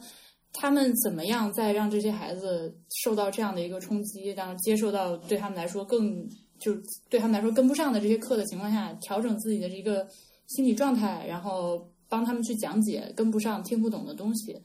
这个很重要。就是，哎，看我们这忧国忧民的，年终闲聊节目整的简直是啊，我们不是每次什么，欢脱的闲聊都会变成这样。对对对，好像是这样。呃，你说说，我本来还想说一下那个法国归还贝宁文物的事儿，我觉得没啥好说的。反正贝宁现在已经把那个博物馆装修好了说呀说就就就这意思，就是马克龙他那个二零一七年年底的时候说是我们要那个 sans tarder，就是不拖延的，嗯，尽快的把这个法国呃手里的那个多少件六千多件吧，还是九千多件那个非洲文物全部还还回去。然后现在已经说要首先归还五件给贝宁，然后贝宁那边呢也是呃博物馆呃在开始搞装修、搞翻新，已经准备好接收啦。所以呢是一个呃欣欣向荣的这个法国博物馆和欧洲学者互相合作的一个事情。然后，但是呢，其中就是我们之前在节目里面讨论过好几次的法国巴黎的那个盖布朗利博物馆，我就觉得非常的厉害。像像盖布朗利这种就是九万件藏品要还回去七万件呢，我就很心疼他，就不知道这个博物馆 接下来要怎么整这种。对，但是我很神奇，我没有想到，呃，这个事情真的在弄，就嗯法国说还，还真的就还了。法国人还是很很奇怪的。反正反正就啊，这个事情有这个事情，我们就飞速的汇报到这里吧，因为我觉得也没有什么更新的东西，我也没有去研究马克龙是怎样的一个政治背景会导致他做出这么个主张。等我研究完了，咱们再好好说吧。嗯好呀，我们这节目是什么时候上线呀？呃，反正圣诞节之前肯定会上的你还要把那个神奇动物插后面吗？贴片，所以这大概是一个四个小时的节目。对，我们把那个，我们我们下周也也录一下，大下周也录一下，然后把所有的节目都剪到一起。嗯，就是要逼死听众是吗？所以按照我们这个圣诞特别节目的惯例呢，就是在此处我们先插入一首歌，然后放完一首歌之后呢，接下来是我们漫长的贴片。好，大家再见。拜拜。拜拜。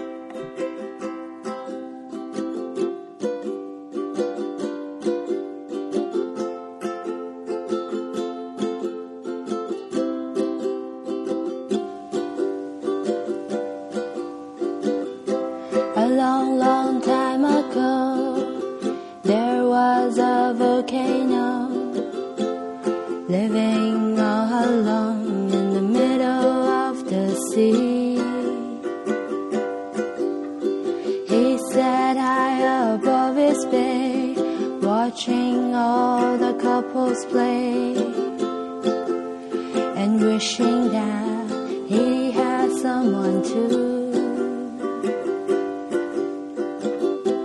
And from his lover came this song of hope that I sing aloud every day for years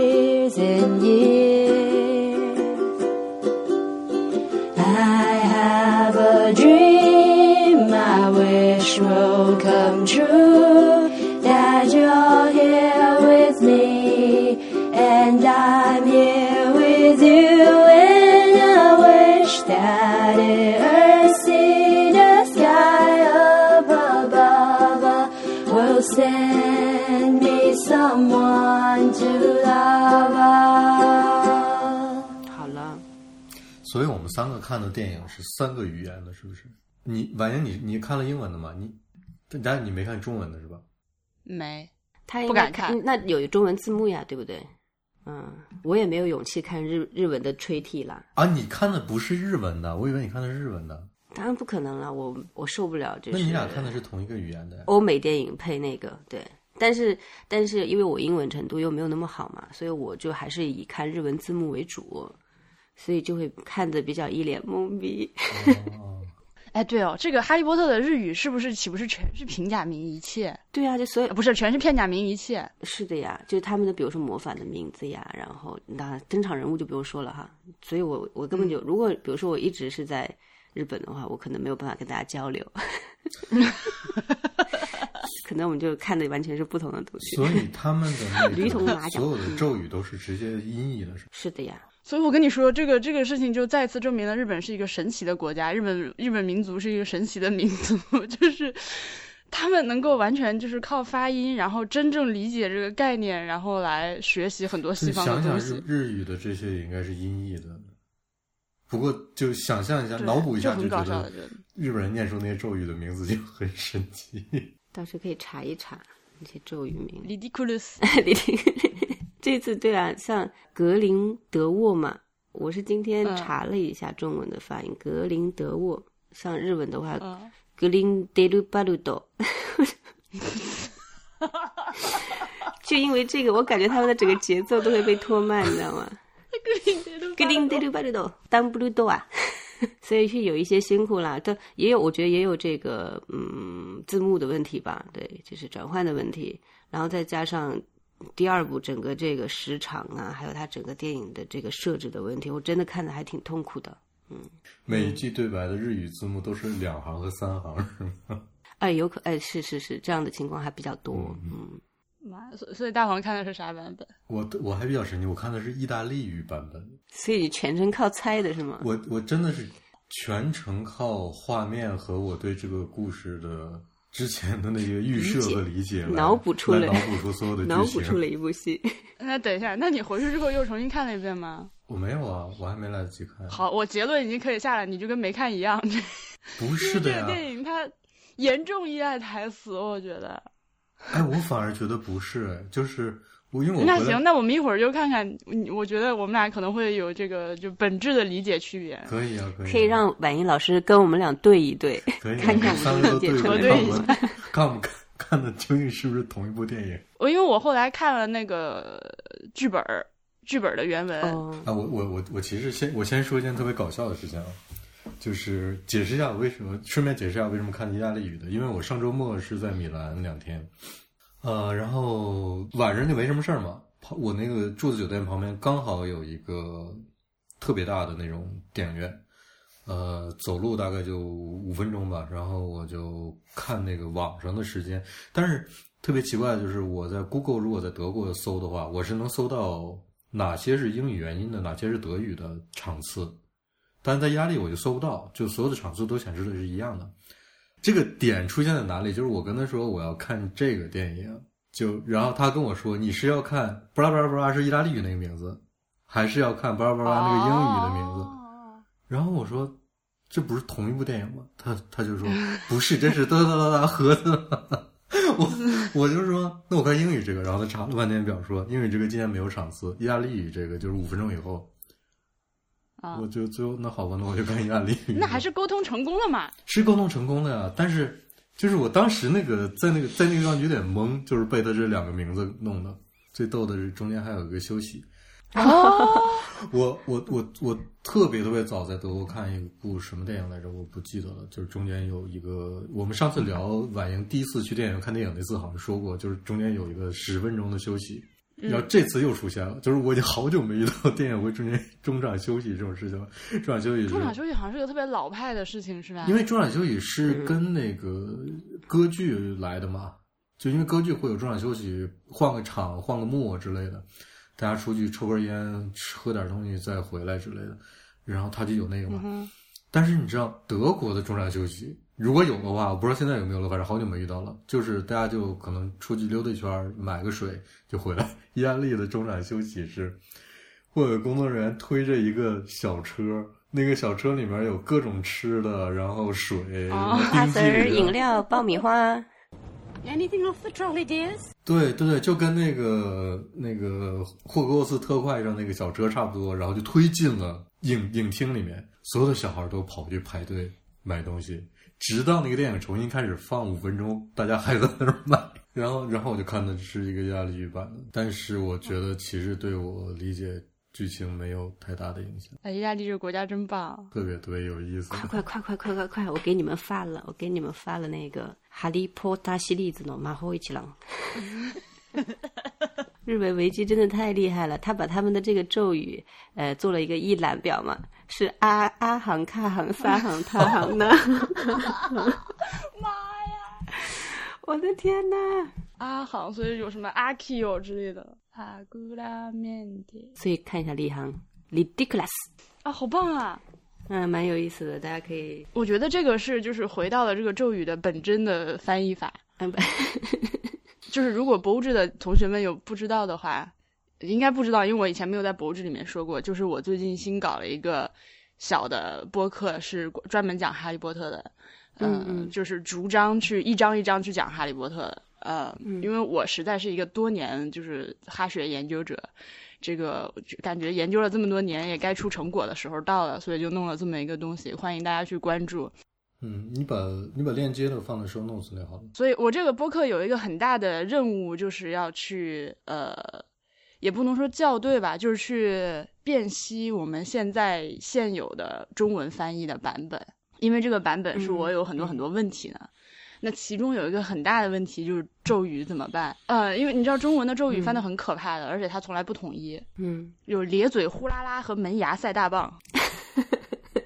这种翻译，我我我我现在还一一共只做了三期节目嘛，还没有出现咒语，所以后面出现了之后怎么办？就是我之前跟一个北外的老师，我们俩一起聊这件事情啊，就是他是翻译很厉害的，就我我原来的老师，我就我就问老师，我说你觉得我这个咒语全部音译怎么样？嗯他说没有问题。他说，我按我给的理由是这样的，因为他那个原原文里面的咒语就是一串音嘛。那嗯你这个书的对象就是，如果说你只是一个会讲英文的人，你不会讲呃什么拉丁文、意大利文、法文的话，你对那那个很多咒语对你来说它就是个音，你不知道它是在什么在干什么东西哎，，没有意义。的那我。问一下，就是它咒语，因为我我英语很差嘛，它原来那个咒语那一串音是有意义的吗？还是就是没意义的？有有有有啊有啊，它是有意义的还。是有意义的，是吧？那个咒语的意思，呃，它是从那个很多咒语，大部分咒语都是从拉丁文来的，然后拉丁文稍微变了变，这样所以是可以找到这个语言的。能对，对，比如说 expecto patronum，就是那个守护神咒，这就是那个召唤来一个 patronus，然后帮你抵御摄魂怪的那个咒语。是阿行吗？我不确定是一行还是 A 行，expecto patronum。那个 expecto 这个比较好看懂，因为它就是和英文那个 expect 是一样的，就是期盼、等待。patronum 的话，这个巴痛 patron 这个词，它是、嗯嗯呃，就是父亲、呃，保护者，呃，还有这个就是支持者。比如说，我们给博物志，就是我们博物志的会员，就算我们的 patron。那个词嗯词源，就是我期待等待一个来保护我的、来支持我的东西，就是大概可以，对的对就可以呃模糊的翻译成这样。嗯，我觉得对，那个日文方就是日文的那个翻译，他有做那个解释嘛？他是意思就是说，守护神快来。我觉得这个涉及到一个什么问题呢？就是啊我们如果真的是特别认真的看待这件事情哈，呃，嗯就是咒语是怎么发明的，以以及那个魔法的本质是什么？你要聊吗？我不不不，我就我们 不要聊，一先先一上来不要聊那么深。但是我觉得，如果说，呃，比如魔法的本质不是限定于某一个地区的，就是魔法这个东西，那嗯哼，很可能在中国和民国，大家会用出同样类似的咒语，对吧？做出同样类似的魔法行为。那如那如果说两个国家的人或者两个地区的人都自发的发明了这个魔法，而用的咒语是不一样的，就会有点奇怪。就是，就这就是我我我会心里会有点质疑，为什么原来那个罗琳写的那个咒语是英文是本来是有意思的。你的你你如果那一串英文根本就没有意思，就是个发音，那我觉得它就是一个真的是一个无视任何文化和背景的一个含义的东西。就是你如果中国人琢磨琢磨琢磨琢磨，西西班牙人琢磨琢磨琢磨的，都琢磨出来的是同样一个咒语，然后发音是一样的，才能够做出那种魔法行为。这是这就完全是另外一件事儿了。因为你你们知道以前那个，比如说那个《钢之炼金术士》，它里面不有也有贤者之石带来的那种魔法力量的那个概念对吗？它就完全没有用讲话的，它就是打手势。嗯，就这这就是两回事儿了。就是如果要说那个音是直接有意思的，我我不知道婉莹你你怎么看这个事情？这个魔法的话，就前两天那个还有人问过我，魔法本质是什么？它应该是类似于原力的东西，然后然后然后是与生俱来的，就是在因为巫师也是人类，就是从生理上来讲，他们和我们是没有任何区别的。但是就是你成为一个巫师，就需要你先天带来的，你就有魔法能力。好像你先天是一个原力敏感者，这样是不可以通过后天习得的。首先就是你如果施魔法的话，你必须先有这个先决条件。当然，这个就是纯属纯属是小说虚构的东西嘛。我们先接受这个设定，设定，然后不同国家、不同地区、不同文化的人施魔法都有自己的方式。我倾向于把它理解成，比如说你给你一只鸡，你怎么做？你最后的目的是把这个鸡做做熟、做好吃，吃到嘴里面。但是你做的方式可以千变万化，用各种各样的工具，甚至徒手徒手去做它，不用工具。那魔法其实也是这样，就是英国的。欧洲的巫师普遍是用魔杖，靠施咒语、靠施咒、念咒这个动作，呃，辅助魔杖来施魔法的。这种对于魔法的传导方式，最早是从那个古埃及来的。就是你现在看那个古埃及的那个壁画里面，都有很多使用魔杖的场景。但是埃及人用的那个魔杖是比较大根的嘛，后来到欧洲变小，这个是他们的传承。那按照罗琳的。呃，另外一篇文章的一个设定，就是他专门有一篇文章是讲这个北美的魔法，那篇文章被批评成狗啊，但是我们那些先不管。但是根据他那个文章里面说的呢，就是北美的那个原住民巫师就徒手施咒，然后就是每个地区的人施咒有自己的强项。他在他那个文章里面，他就说北美的原住民巫师特别擅长于草药学和就是精通这个就是魔法生物这方面的东西。嗯，哦，对，还刚少漏一个信息，就是这个魔杖不是必须的，就是哪怕是欧洲的巫师，就是在《哈利波特》里面，你会看到一些人徒手施法的，呃，一些描述，就是理论上说，你只要是有魔法能力的，就是你要是你只要是一个原理敏感者，给你一个什么木棍儿、一个纸片儿，你都可以通过它把体内的魔法导出来使用，只不过。魔杖这个东西被设计成这样，它是一个更有利于你集中的传导魔法的工具。就是它所选用的木材和里面的杖芯使用的那个，就是魔法生物身上的一个部分啊，这个东西都是更有助于你精准高效的施法的，就是完全是一个施法风格的区别。罗琳，比如说还没有讲到中国的这个巫师是怎么弄嘛？那 我们就用一浮尘嘛。写符，我们可以写符，天灵灵，地灵灵。对，你用的是白色的毛，我用的是灰色的毛。对，大约就是这样，嗯，可以有一些这样的区别、嗯、啊。所以他们的咒语就是只是对他们来说，他们发明出了这个东西来，呃，达到一个效果。嗯，同样的效果呢，中国人中国的那个咒语能不能达到？比如说，你看孙悟空，他让一个什么东西，就像刚那个阿 Q 那个咒语，就是飞来咒，就是让什么什么东西到我这里来。那孙悟空就是一个字来，嗯，但是他达到效果是一样的，他就是指着桌上那个桃儿说来，那个桃儿就飞过来了。他其实就是爱一个阿 Q 嘛。可以的，可以的，这么快这两个宇宙就打通了。然后可以说电影本身了吗？说吧，开始剧透吧。首先就嗯，还是嘛，就是我们这我是完全不是哈利波特粉嘛，我对这个其实就没有任何的这种基本上知识的背景和沉淀哈。然后你作为一个资深老粉，你觉得从电影的角度来说的话，你觉得这部电影怎么样呢？作为一个资深老粉哈学研究者，嗯，我觉得这个电影还可以。但是你如果从一个电影普通观众的角度来说，就是我觉得就是爸爸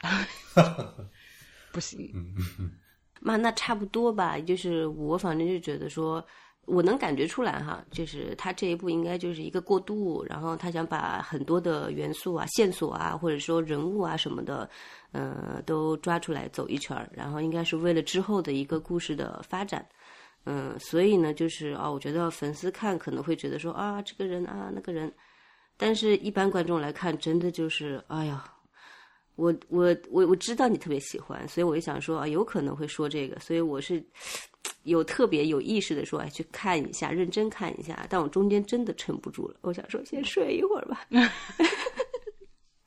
反正也其实也没什么太大的影响。然后就是第一部的话，其实我印象还是挺挺好的。对，第一部挺好的。对，然后讲的这个故事是比较。怎么说呢？会倾向于是比较有趣一些，然后里面呢又埋了一些伏笔，然后再加上呢它的那些动物的设置，还有就是出来那个 Jacob 也很可爱，这个这个这个人物的设定对。那但是这一部之后，我天呐，就但他有点往暗黑的那个方向走嘛，嗯，因为那个。那个《格林德鲁巴鲁多》的这个戏份比较多，呃，但是它的剧情真的是蛮……哎呀，就你是没有，其实没有什么主线，对不对？然后呢，感觉是一个场景拼另一个场景，只是为了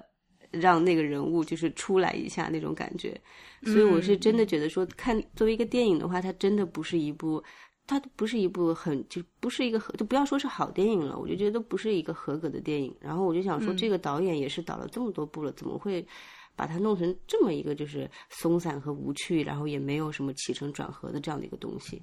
然后所以我就可能想问问你说是是剧本的原因吗，还是什么的原因啊，或者什么什么的？就嗯，你刚对他的评价我完全同意，这个根本不需要你之前有哈利波特的知识储备，反正就当把它电当电影看嘛。因为我觉得你作为一个电影。一个基本的就是你，你不能光顾着铺后面，你又不是国产电视剧。嗯嗯嗯。这部电影不管里面你打算埋多少伏笔，它自己本身至少是要一个独立自洽的一个作品。嗯嗯嗯。就这个方面来说的话，这个电影完全没有达到。嗯嗯嗯。让你看完了之后，只能说那好吧，那就等接下来几部会发生什么。因为光看这个，你就是一头雾水。然后你刚说那个导演的问题，这 David Yates 他是一个。基本上大家都不是很喜欢他作为一个导演，嗯嗯，但是选他是因为他这个人稳定，然后工作非常的可靠，呃，人非常的好沟通、好合作。然后《哈利波特》系列真的是这样，就是《哈利波特》系列就是前两部是那个克里斯呃克里斯哥伦布，就是拍那个什么小鬼当家呀，嗯嗯。就是那种专门拍儿童电影的那样一个导演，然后他拍了两部之后，他就不拍了，因为本来是一开始的计划是七部都要给他导的，嗯嗯嗯，第三部就交给那个 Alfonso Cuarón，是一个这我念不好的一个西班牙语名字，嗯，第三部你还我不知道你还有没有印象，就是那个风格突然大变，就突然间变黑，然后有很多很嗯嗯嗯嗯。诡异的风格东西，就是呃第四部又给了一个叫。马呃，Newell 的一个英国导演，第四部是我觉得拍的最烂的一部，所以就是一直前面不稳定嘛。哦，对，到第五部的时候是交给他的，就那个凤凰社那个就给了呃 David Yates，对他们就想说找一个比较稳定一点导演，后面一直来弄。但他其实之前是几乎没有拍过电影的，他主要都是在做电视方面的工作。所以就比如说像 J.K. 罗琳这种，他会对于说这个电影的这个拍出来这个成片会去。怎么讲有意见嘛，有能发表意见嘛，然后或者就是说，包括说选导演这种，其实这是他这是在他默不叫默许了，这是他在承认的这个基础上做出来的所有的东西是吗？他话语权极大，好，就是选导演、选演员和剧本的改编，他都能说上话。嗯但是以前，但是这就是这样的，就是以前我们在看那个《哈利波特》那八部电影的时候，嗯就是书迷们普遍的一个反应，至少我自己是觉得书电影不如书好，嗯嗯，因为它有很多改编上的问题，有很多情节上的问题。但是现在就是这两部，尤其是最近这部出来之后，就有一种这个锅可能还是要甩给罗琳，是。因为呃，之前我们觉得不好，是因为觉得，哎，你们这些编剧瞎鸡巴搞，把那个书都改坏了。但是现在剧本是他本人写的了，特别还原是吗？对吧？就是，嗯、但是话又说回来，虽然说现在剧本是他写的，然后嗯、这个电影上映之后，这个剧本也出版了，就是你现在去 Kindle 上买的话，都可以买到全文可以看的。嗯。但是这个它并不是一个拍摄用的工作蓝本、嗯。工作剧本，它是一个根据上映电影重新修剪过的剧本。嗯所以说，我们其实因为你知道，就是电影的话，它是我先有剧本，然后照着剧本拍，拍完了之后，后期剪辑就是这个二次创作过程很重要，就你最后剪成什么样，就是对吧？这个过程很重要的。那他肯定不可能在出版的时候把他原来参照着拍摄的那那个版本的剧本给放出来，所以我现在就是。唯一一个还有可能给罗琳争回点面子的一个非常仁慈的想法，就是说不定他写的没有这么乱，只是后面被剪辑剪成了这样。嗯。但是说实话，如果比如说这部电影是一个本子，就光看书的话是可以接受的。你脑子里有一个反应的过程，但你把它拍成画面之后，这就完全是不一样，这是两个事情。所以是的对对，我我我我觉得啊，就是主要的责任都应该由罗琳来负，因为你这你说要录这个节目，我仔细想了一下，我觉得如果就写力来讲，就是写作那个能力，罗琳应该是还没有能力写成年人的故事。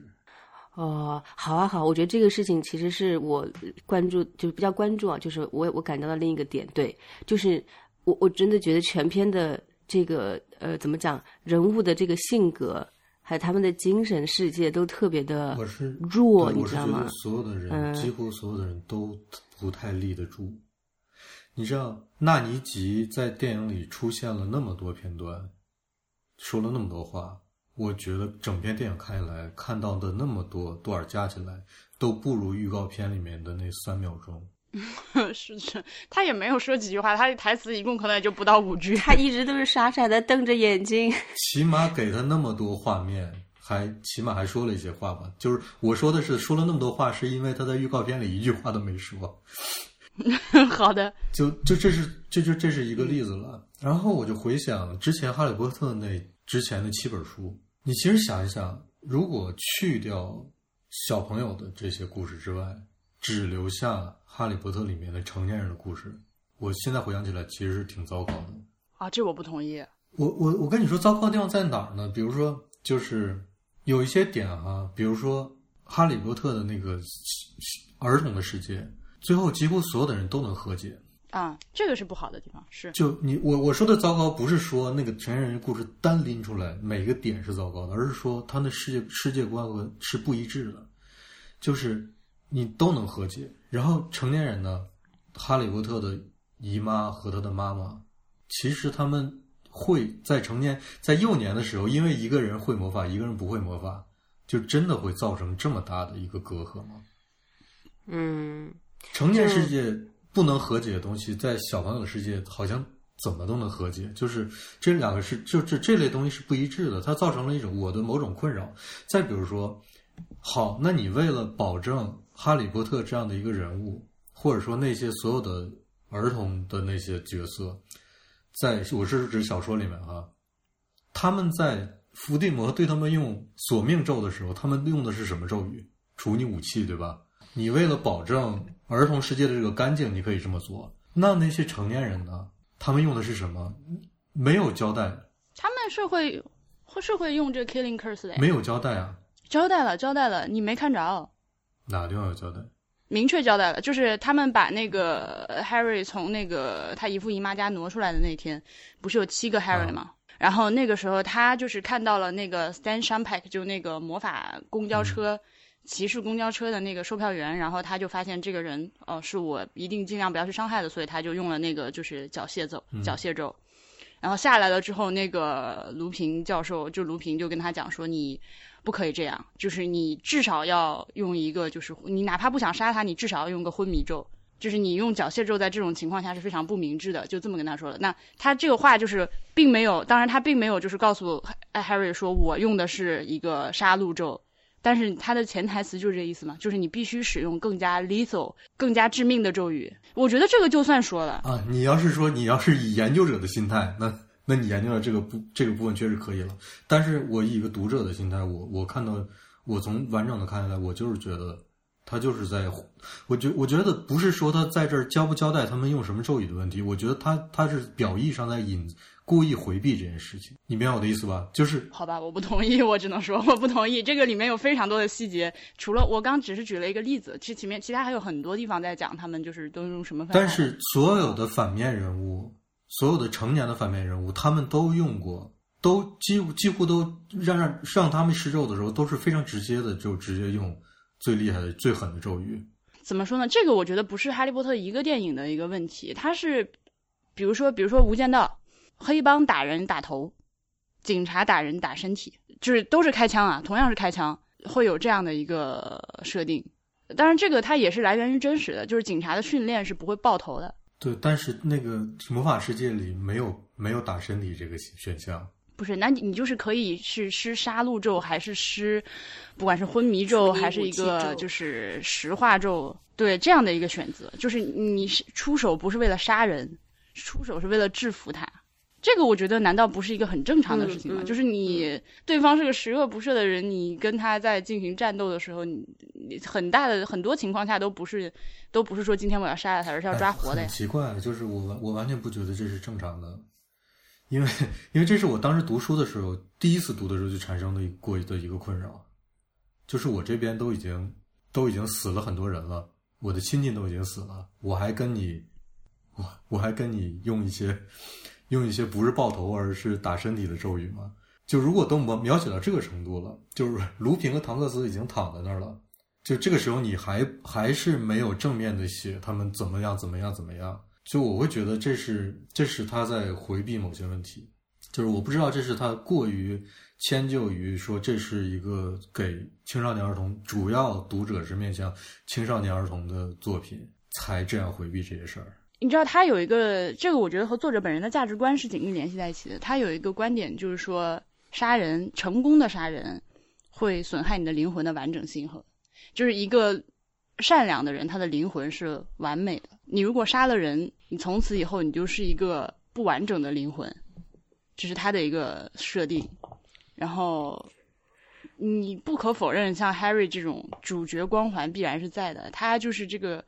Harry 为什么最后能赢战胜伏地魔？嗯，能够变成这么多人心中的一个英雄，就是他是一个完美角色。所以我其实不喜欢 Harry Potter 这个角色。但是这些这些这些主要是为他的那个儿童世界来支撑的。我我我们刚才说的是那个成年世界那部分的问题。对啊，我觉得把它放在成人世界也可以理解。你这就是一个最最大的所所谓说。道义 是可以理解，但是其实就是你你你如果理解了这个，但是你再回头看的话，你就很难把它相信、想象成一个说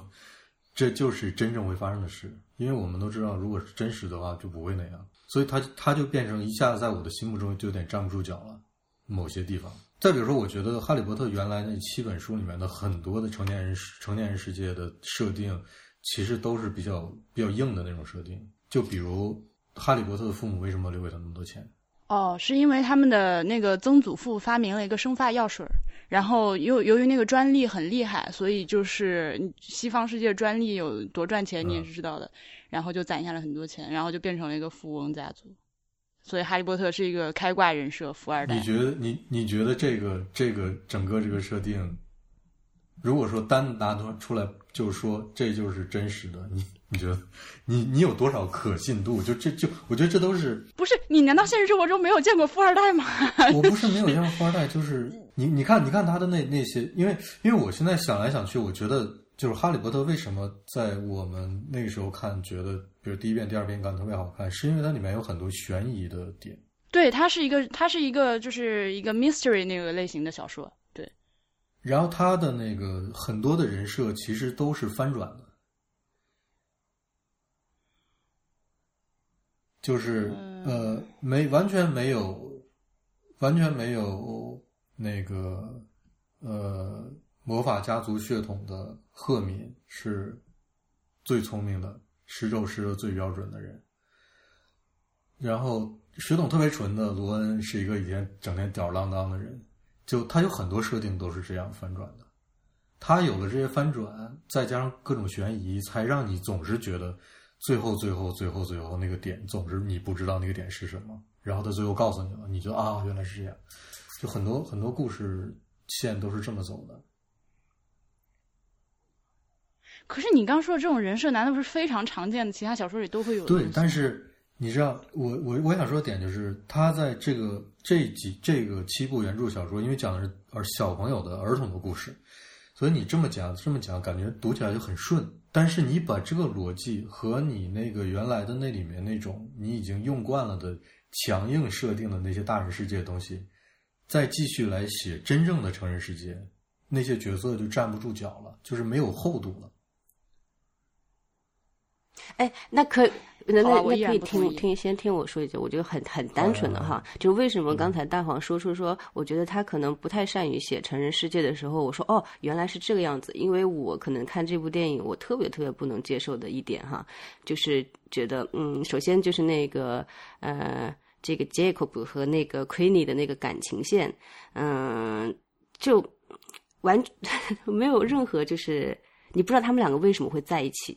然后呢，他们俩这个。结合在我看来，其实也是有点生硬。然后他们整个这个表现的话，我觉得就没有正常来，就是说你这个成年人感情的那种感觉。然后包括就是 Queenie 后来就是因为就是被他说了一个什么说你啊 you are crazy 哈，然后呢他就他就黑也不能叫黑化吧，哇他就伤心的不行，然后他就跑掉了，然后他就去去那个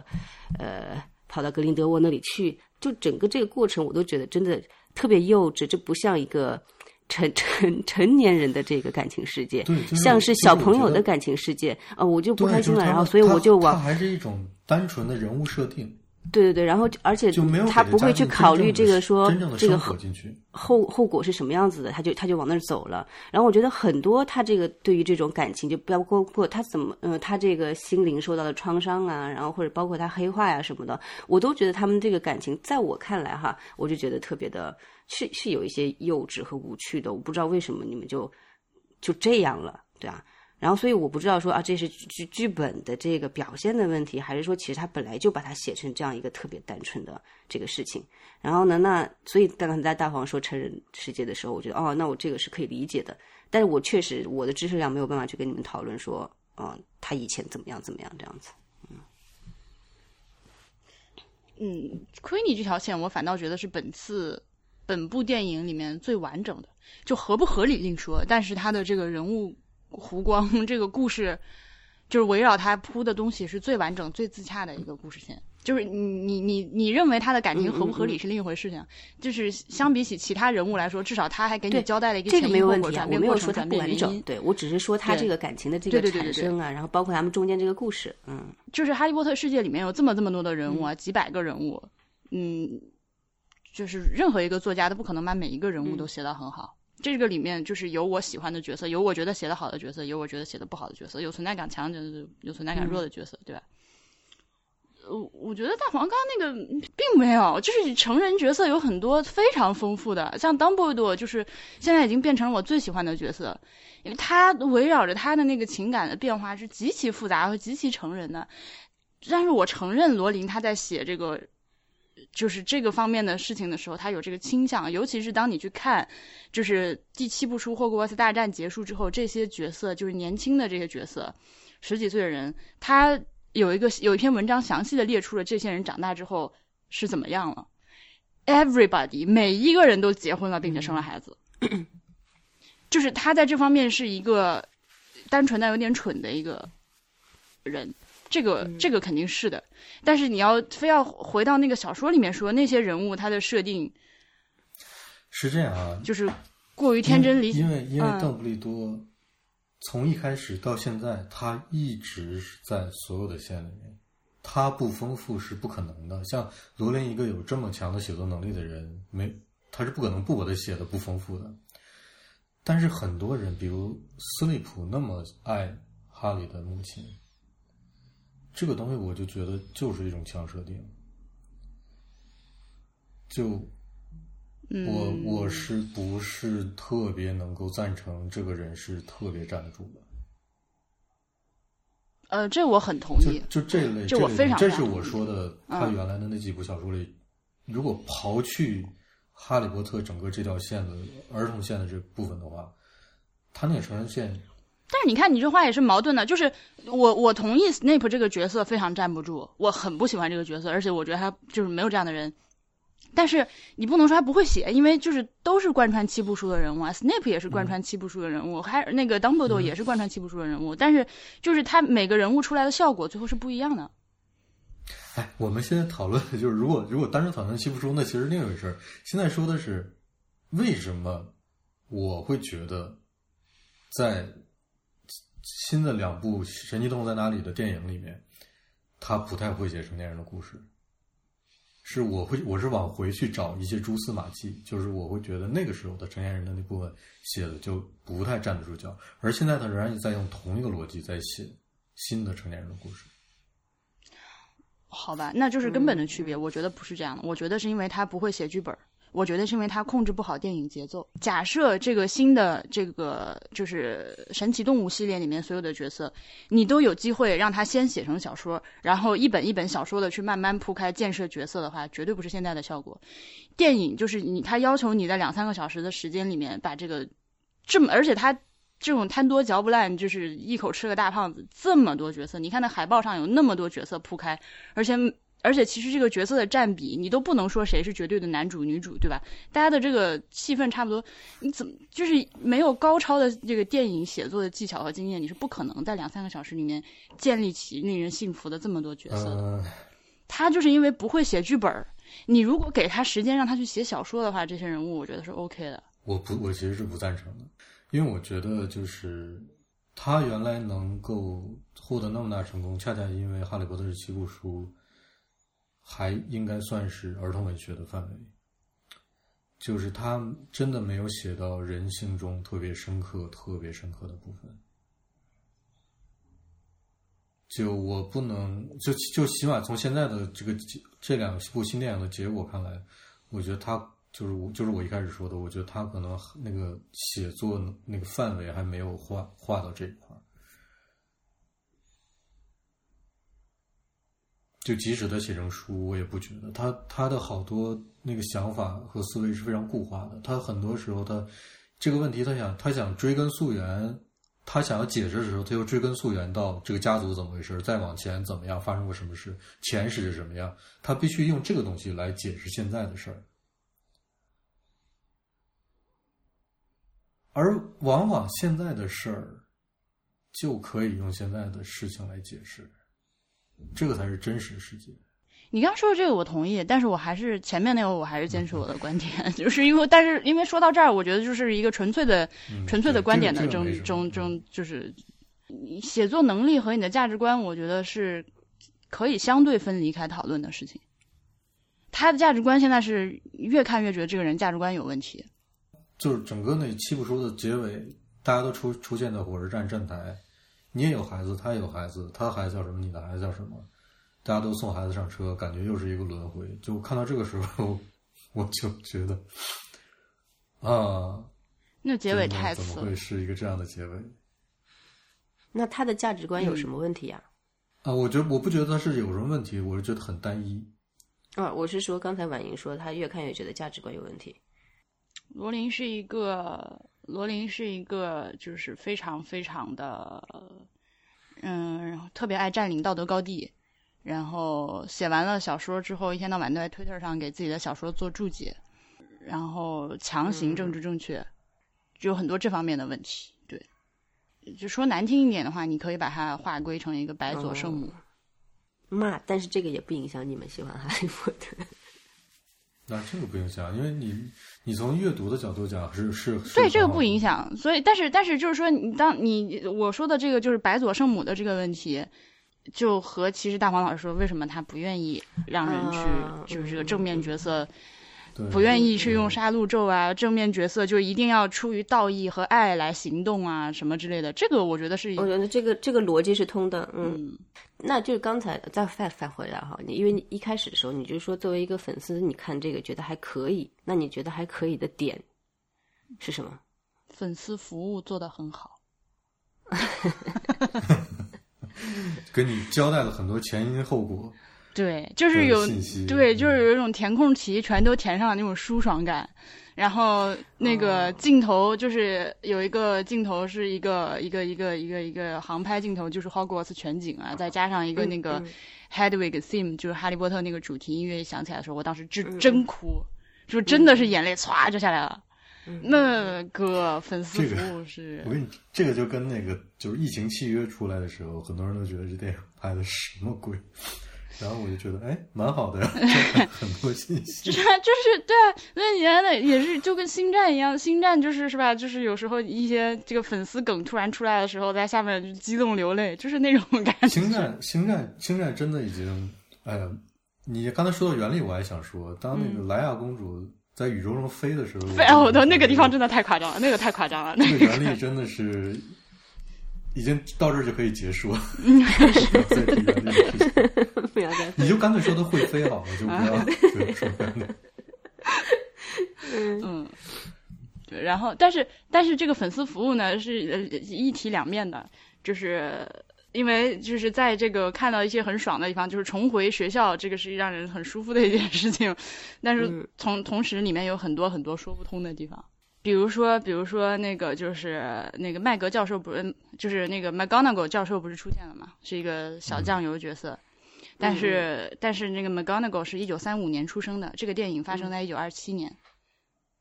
所以是，然后当时这个电影出来之后，就是大家都还没有看到剧本的时候，所有人的反应都说，哦，是不是只是信这个姓，但是他们家的一个长辈，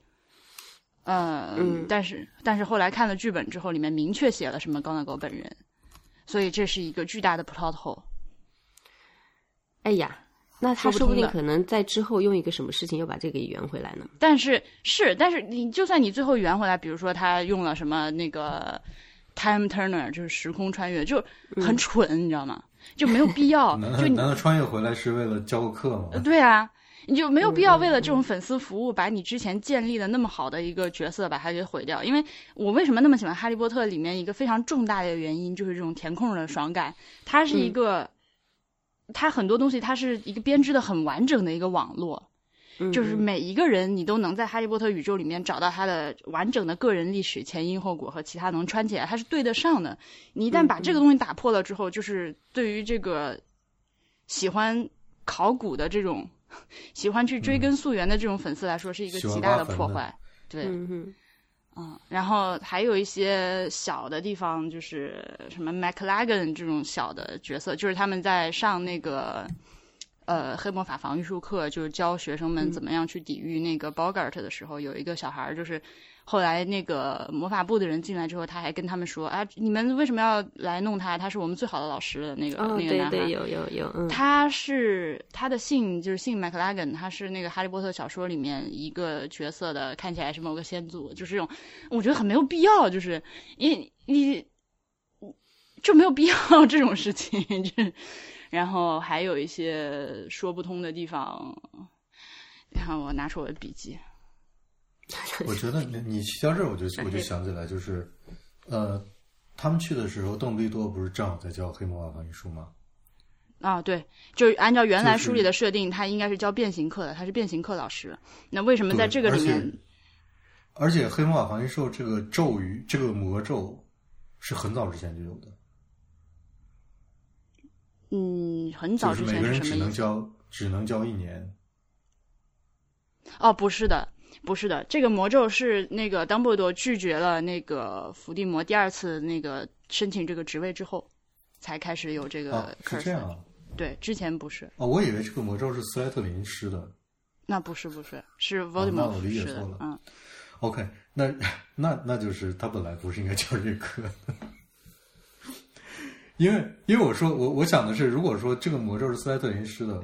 就是因为我记不太清楚了，那嗯邓布利多恰好在这个时候在教黑马防御术，那也太巧了，无非就是为了就是为了让他用那个呃，就那个那个叫什么来着，博格特，无非让他啊用一下嘛，然后交代一下前因后果的剧情，啊，他我是觉呃得这个。这个地方当时就是预告片出来的时候，粉丝就大怒嘛，就是所有人都在骂说这个 Dumbledore 教的是变形课，你怎么能让他教这个呢？难道是临时代课吗？所有人。但是这个里面就是说，因为他教这个东西触呃，因为他触怒了魔法部，所以魔法部就跟他说，你以后再也不可以教这个了，所以他才变到去教变形课，是这么一个设定。但是我觉得也是一个没有必要的一个，嗯嗯。啊，我觉得就是这类东西，其实罗琳做了挺多的，就是补补补现实世界的这些东西，嗯。就去在就去往回找一个什么原因什么的之类的，就是因为这东西看的越多，你就会你就会觉得这这个网越松，就觉得好像什么东西都能插进去，嗯，就只要罗琳说一个理由啊就可以。对，就这个是他讨厌的地方，就是这个作者本人还嗯活着讨厌的地方，就是嗯他是一个无法放放掉自己已经写完的东西的人。你我觉得你作为一个作家，你应该有个自觉，就是我这书写完之后，它就是一个独立的作品，就是除非你再以其他正式出版物的方式对它进行填充，你用 Twitter 上讲根本就不算了。就是，但是他是一个一天到晚发推的人。嗯然后还有一些，比如说像那个尼格拉弗拉梅尔，就是那个炼炼金术士，他出现了之后，其实你说他对这个剧情有什么进推进的进展呢？没有什么进展，他也是个粉丝服务的角色，就是对啊，你看到他就是所有人哦，这个不就是那个是是就是啊，他的那个柜子里面还放了一块魔法石，但是他这个里边的很多人其实都对剧情的推进没有什么进展，没有屌用啊对啊，都是都是反派角色一个人在自己推进，好吗？然后所有人出来走个过场的感觉，嗯对啊，所以但是但是作为一个粉丝来说，你你看到这个弗拉梅尔出场，还是很爽的，嗯，因为这是一个嗯从第一本书开始就在的一个人，然后你就是你你觉得你已经对他很熟悉了，然后他终于但是你好在这个地方实体化出现了，然后就就很就就很开心啊，就是你看到哦，他家原来是这样的。哦，他原来哦，你喝这个长生不老药，呃，这长生不死药只是让你长生不死，不会让你长生不老。对呀、都老成那样了，那、呃对，所以这这这个时候你就可以理解为什么在那个魔法石内部，最后他们把那个把那个魔法石毁掉了，就是决定最后我还是去死吧。就是嗯嗯嗯嗯其实很多角色都是这这种感觉，然后还有什么，嗯但是我我我的点是你你觉得这样是是让你爽的吗？我我我我我虽然不是那么那么粉这一系列的小说小说，但是我觉得我也是挺爱看的吧。我是觉得其实有时候有点不爽的，因为等于说我本来想象你的世界是一个挺完整，然后还挺挺可可信的这么一个世界，就起码在我的这个想象里面。但是你等于说，你往里添东西，然后你后来做的东西又是这样的，就啊，我也不好我觉得我我明白你的意思就是他他他就是慢慢在把这个把这个大厦的把把你想象的这个这个美好的东西给填实，是吧？一般一一就边填实边把那个根基都挖走了，就我觉得只要填的是自洽的就没问题，因为就是像之前电影出来，我为什么那么讨厌电影，嗯就是因为它是把它跟我脑中想象的东西完全不一样，然后并且他电影出来之后越来越变成了一个就是官方形象代表，就让我很不爽。但是就是他弗莱梅他在尔这个形象，就我觉得非常棒。但是但是其他的就是他在自洽的同时，就像刚才我们说的，他不断的说，就随便找一个原因就解释之前的东西，然后找一个另外一个原因就解释之前的东西，这当然是自洽的，因为他自己的小说、自己的世界想怎么解释就怎么解释。但是由于他这些解释在我看来不是那么说得通和靠谱，就变成他自洽又怎么样？他越自洽，我就觉得他现在这个东西的不靠谱，把之前那个东西搞得也不靠谱了。嗯，这个还是分事情，当然有的事情，有的事情是有的有的有的有的情节和角色是这样的，有的情节角色不是这样的。当然是分事情，但是嗯就是、这起码是一个是一个角度嘛。嗯，然后还有一个娜基尼，娜基尼也是一个纯粉丝服务的角色，就是嗯因为看电影之前的宣传和预告片，你以为他是一个非常重要的大角色，嗯，呃，结果他就是是个花瓶。对啊。我以为你知道吗？嗯，也没有什么以为啦。我就这样说，为什么这个角色会在这里？没有任何没有任何作用，嗯，你把它拿掉，一点影响都没有。是的，对啊，除了韩国姐姐的那张脸，哎，因为 Nagini 是怎么来的，然后这个事情是很多人都会在研究的一件事情，很多人都想知道。所以他给了一个答案，就是让以前在追寻这件事情的人有了一个答案，就觉得很爽。但是突然现在这个答案只是揭开了一半儿，你还是不知道他到了哪一年彻底变成个蛇，然后到了哪一年被伏地魔发现的。因为是现在虽然网上有一个流传，就是说是伏地魔被哈利那个呃婴儿时期咒语反弹击败之后，他跑到阿尔阿尔巴尼亚的森林里面，在那里认识了纳基尼。但是现在这个是并没年份有不对吗？不是这个年份是是可行的，只不过现在还没有得到官方确认。就罗琳本人没怎么不可这部？电影是什么哪一年的？就是第二部27电影年是二七年，伏地魔生于二六年。不是，是我说的是他他在一九八一年的那个晚上杀哈利不成，变成就是咒语反弹，他变成了一个半死不活的魂灵，然后逃到阿尔巴尼亚的森林之后对在那里认识了纳吉尼。这个是目前通行的一个大家普遍认为的伏地魔认识纳吉尼的时间点，但是现在来看不一定，他很有可能比这个更早，比如说他在上学的时候他就已经认识纳吉尼了。你嗯，嗯，所以我说这是这是现在这个角色的解释，现在解释到了一半儿。接下来关于哪基尼，他再填一个坑就填满了，就是他什么时候变成了彻底变成了蛇，什么时候认识了伏地魔。嗯嗯，对啊，然后你现在看他是一个正面角色嘛，他是站在所谓正义这一方了，他怎么后来就投靠伏地魔了？就这也是一个问题。就就就就关于这个角色，他把这几个问题一回答，就是你不用再拍了，我知道就可以了。其实，如果他下一部拍了，比如说真的还带了一些伏地魔的戏份在里面，然后又解释了，又把纳吉尼这个人物弧光弄得很完整，然后又又解释了一通，我反而觉得 就又有点气，就是那这一部完全是一个花瓶的角色，下一步怎么会变得？不，我觉得不会，我觉得他应该不会就突然把这个角色崩。他连格林德沃和邓布利多的事情都还没有说完，然后就就线太多了，我不知道他下一步会说什么。第一部完的时候，他们一直在吵，也不叫他们吧，就是好像一直在吵这个格林德沃和邓布利多的这条线，然后两个美少年哇哇哇哇的怎么样？那这一部 到头来也就给了一个镜头而已嘛。嗯，对啊，所以我就很讨厌这种，我觉得可能这是出于商业上的宣传或者什么之类的吧。哈，我就本来还想说期待着说有没有他们更多一点他们这条线的这样的一个叙述。哎呦，你这过这故作这个叫什么玄虚的把这个线又拉拉拉，然后最后再给一个镜头，再吊一吊你们的胃口。我天哪，那我真的嗯，可能也就是粉丝才受得住吧。粉丝也受不住粉丝也受不线住线铺的太多，然后实际的真正的剧情的内核基本上就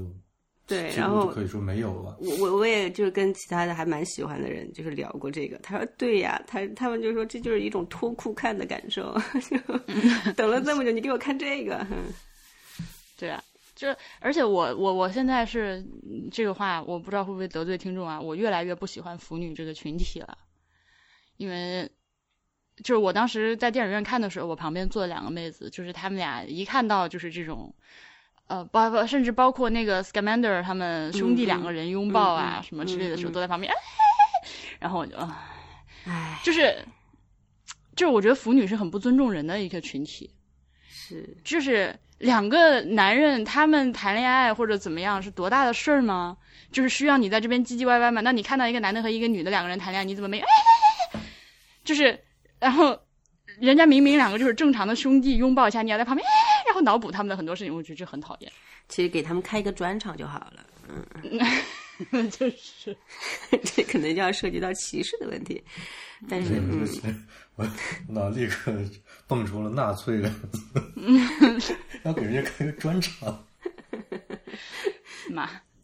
然后嗯对粉丝服务，粉丝服务是吧？粉丝服务还没说完，然后粉丝服务就是那接着你刚说的，就是那个 Grindelwald 和 Dumbledore 他们两个人这个事情，这个也是很多人骂他的一个啊 哪啊对 Nagini 这个事情，就是关于关于 Nagini 的争论，大家请听不会聊最新一期是我和 HB 两个人在看完这个电影之后录的第一时间的反应，其中详细解释了关于 Nagini 的争论，就是比较政治不正确方面的问题啊，不说了。那那个 Dumbledore 和这个 Grindelwald 两个人，他们俩年轻的时候，然后现在这部电影里面解释了为什么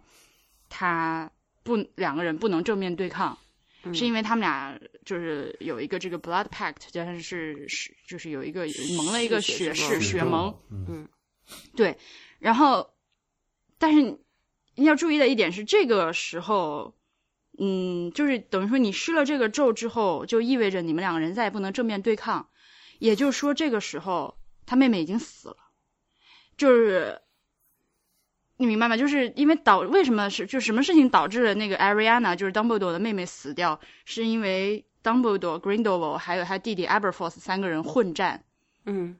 他们在这个混战过程中不小心误伤杀死了妹妹，嗯所以就是这个至少在这个时候，就是杀死他妹妹这个时候，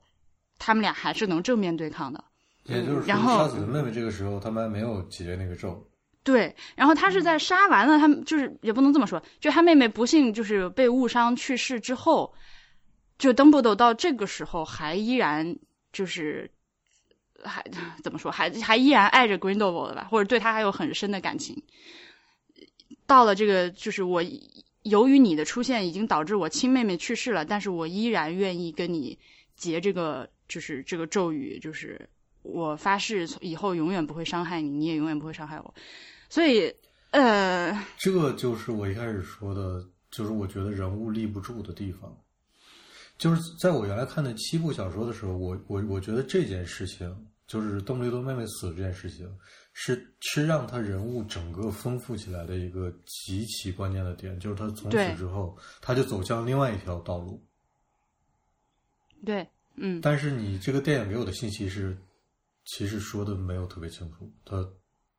还在反复或者怎么样，就起码可能都不是反复了，可能就是都是一个矛盾了。嗯，对我之前理解的跟你也是一样，就是说因为发生了这样一个重大的人生转折事件，让 Dumbledore 意识到了这个 Grindelwald 原来是一个不可信、不可爱的人。嗯呃，但是现在看来，他是因为就是发生了这个重大转折事件之后，我显然也不能跟你在一起了。但是我内心还真的是很欣赏这个人，很爱这个人。我就是 Dumbledore，他说他就是在 Grindelwald 这里人生第一次感觉自己被理解了。以前自己太牛逼了，从来身边没有人可以理解我。像我现在终于遇到一个跟我一样牛逼的人，然后我们俩心意相通。就虽然发生了这样一个很不幸的事情，我不能再跟他在一起了，但是我心里还是对他有感情的。现现现在这个就通过这部电影就已经变成这样了嘛，对吧？所以因为因为以前就是当最后一部小说出现，就是前七部小说，最后一部小说出现，当邓布利多的兄弟出现的时候，我都没有觉得说这件事有多么突兀和不合理。嗯，就是因为邓布利多和格林沃德那混战的那那那个事情，导致他妹妹妹妹死掉。我觉得那真的可能造成家庭中这么大的裂痕，就是兄弟嗯这么多年都是这样的一种关系，嗯然后突然冒出这么个人物，虽然说极其古怪的一个设定，但是我都觉得、嗯啊，那要是这样，那还算站得住脚吧。但是你现在又搞这么一一一一串东西出来，我就觉得我嗯，我我我觉得到现在我还是可以接受的。我可以理解这种事情，就是你真的爱上一个人渣，然后这个人渣就是对你做了很多很不好的事情，但是你就是爱他嘛，那怎么办？还是有这种事情的。我觉得啊，就是就是不并不是所有人都那么清醒的。呃，OK，如果邓布利多是这样一个人的话，我嗯不觉得他到了老年，在前七部小说里面会是那样一个，起码还是一个比较理想主义和比较坚定。一百年过去了，大哥，他活了那么多年，他人生中发生了很多事情，那是他十几岁的时候的事情，就是人总要成长了嘛。他其实到了这个电影的时候，我就是包括你在你看他在这个呃 e r i z e 的那个魔镜里面看到这个场景，我觉得他是他理智上知道自己必须去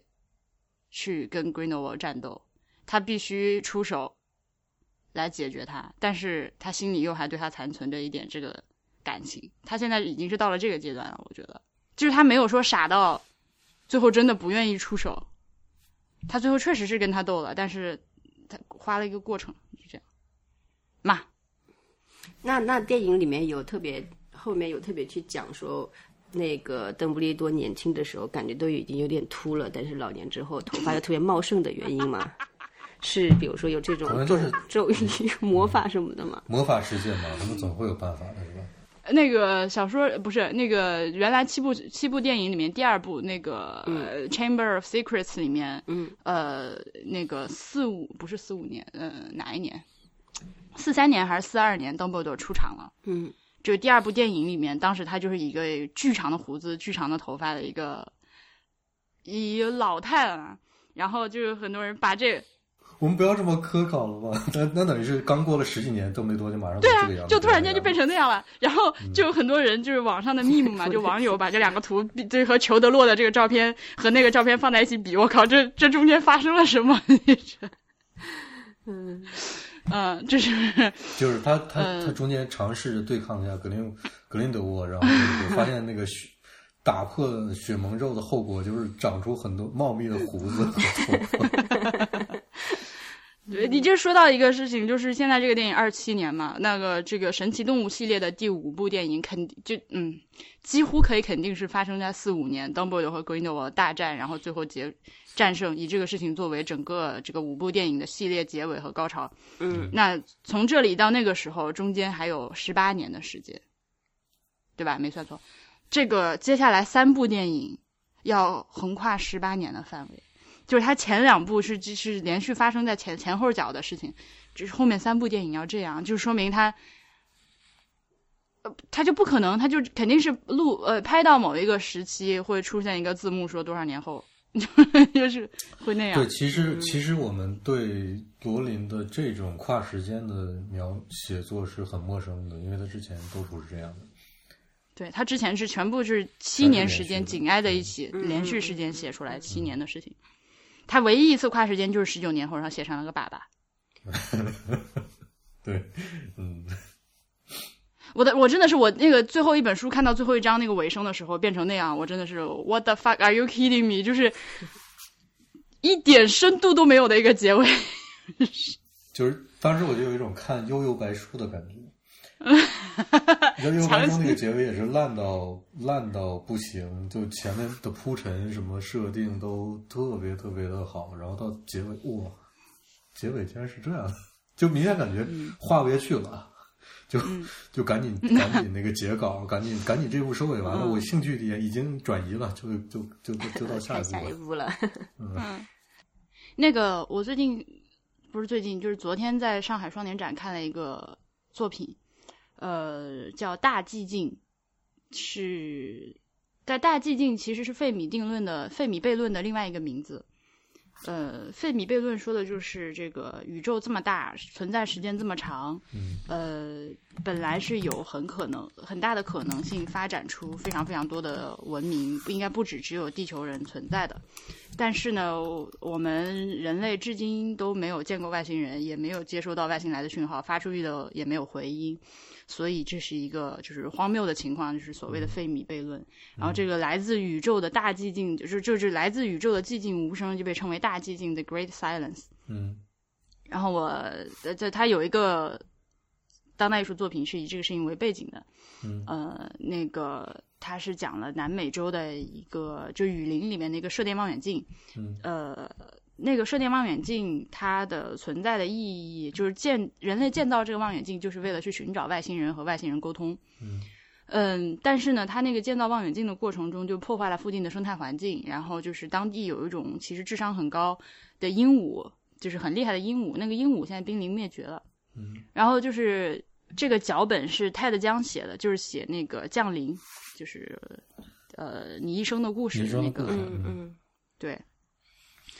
那个那个作家写的，然后他就是以鹦鹉的角度出发来写了这个故事，就是用鹦鹉第一人称来说的。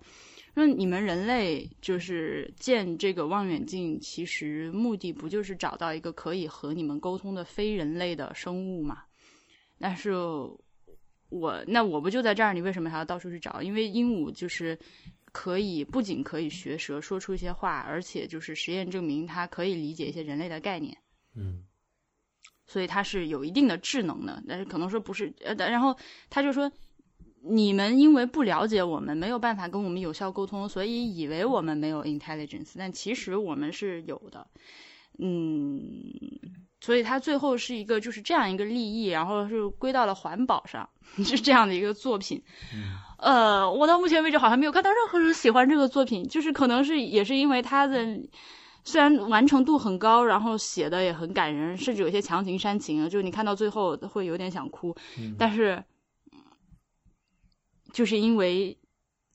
利益的问题，就是他表达的中心思想太那个什么。好，再说回电影，然后这个电影里面最大最大的一个反转就是那个 Credence 的身份嘛。嗯，好，你们俩对，请问你们俩对结局是什么个看法？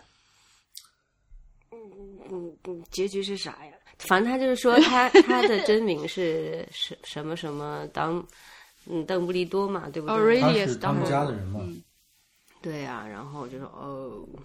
我我是觉得这个人还活着，我当时就挺诧异。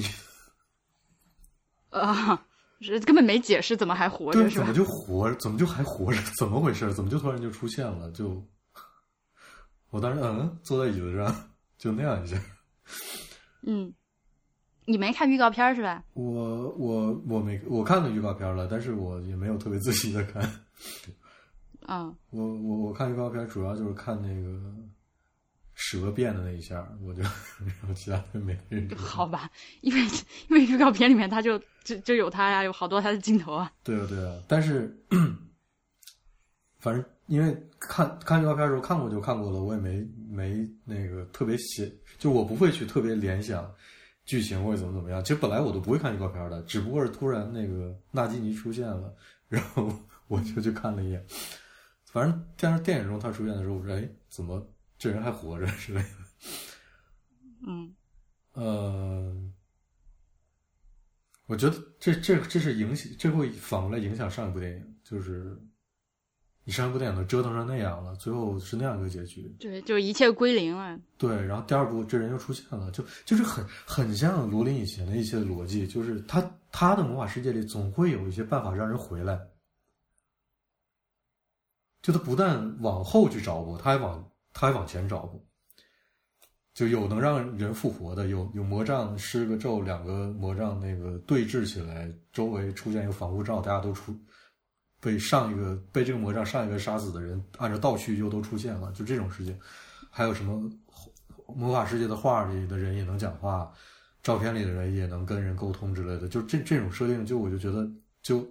就有的时候我就会接受不了。比如说，那你要是留下一百张照片，假设说一般人肯定都有一百张照片吧，那你这一百张照片能不能互相聊天呢？哦，这个是这样的，嗯就是呃，照片不能，portrait 可以。呃，要要讲吗，就是讲啊讲啊讲啊，呃，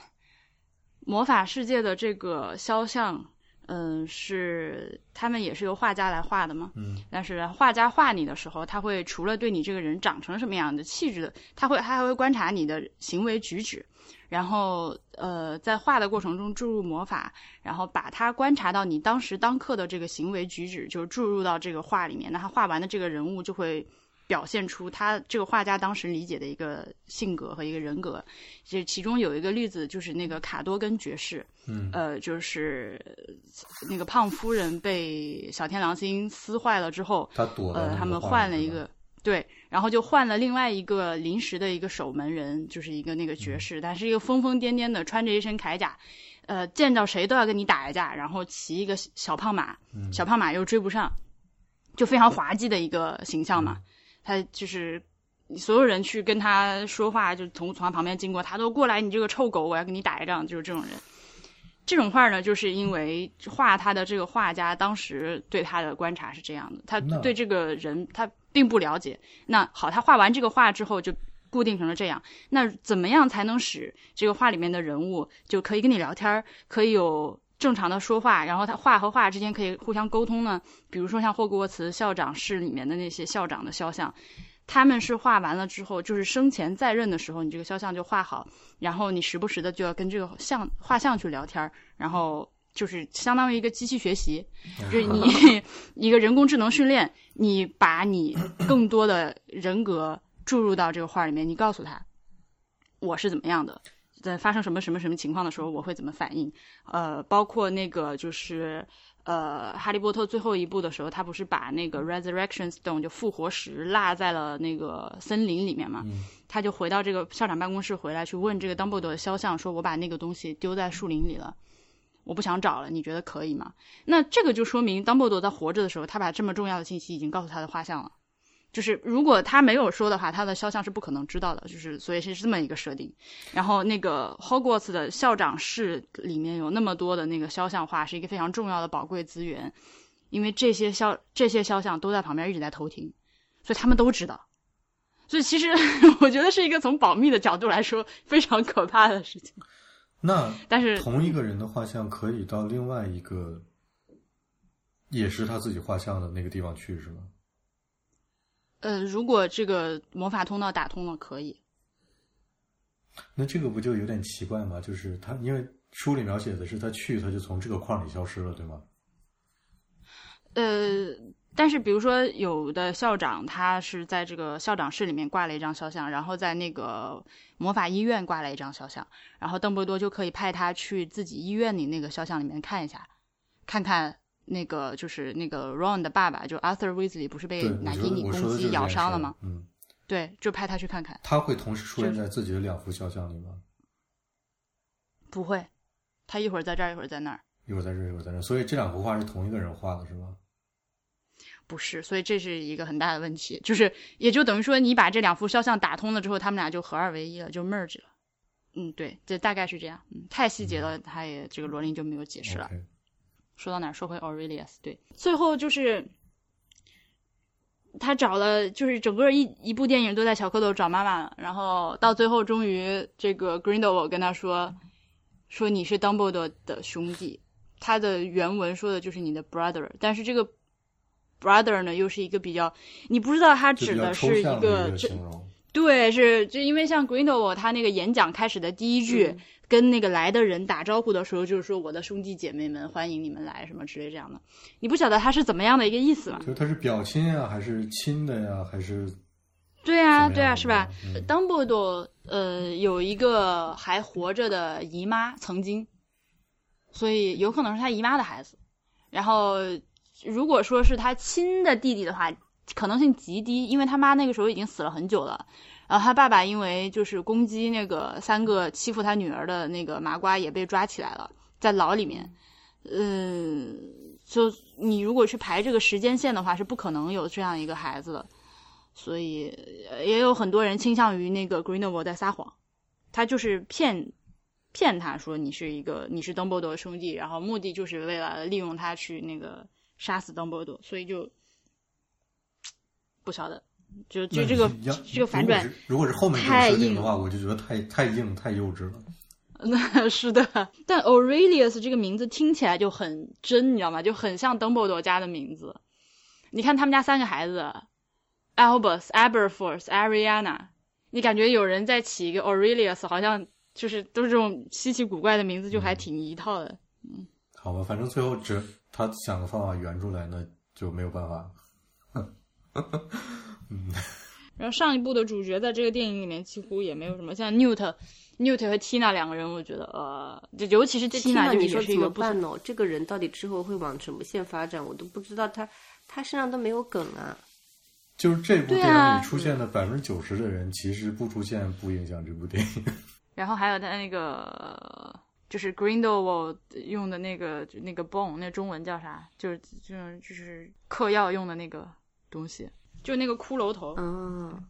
哦，那个头是谁的头？哎，我正准备说这个事情，因为那个骷髅头上有写着有字，你看到没？不仅有字，上面还有一个日期，写写上面那行字我太快了没认出来，我现在来搜一下啊。呃，但是下面日期我记得是一八九八年。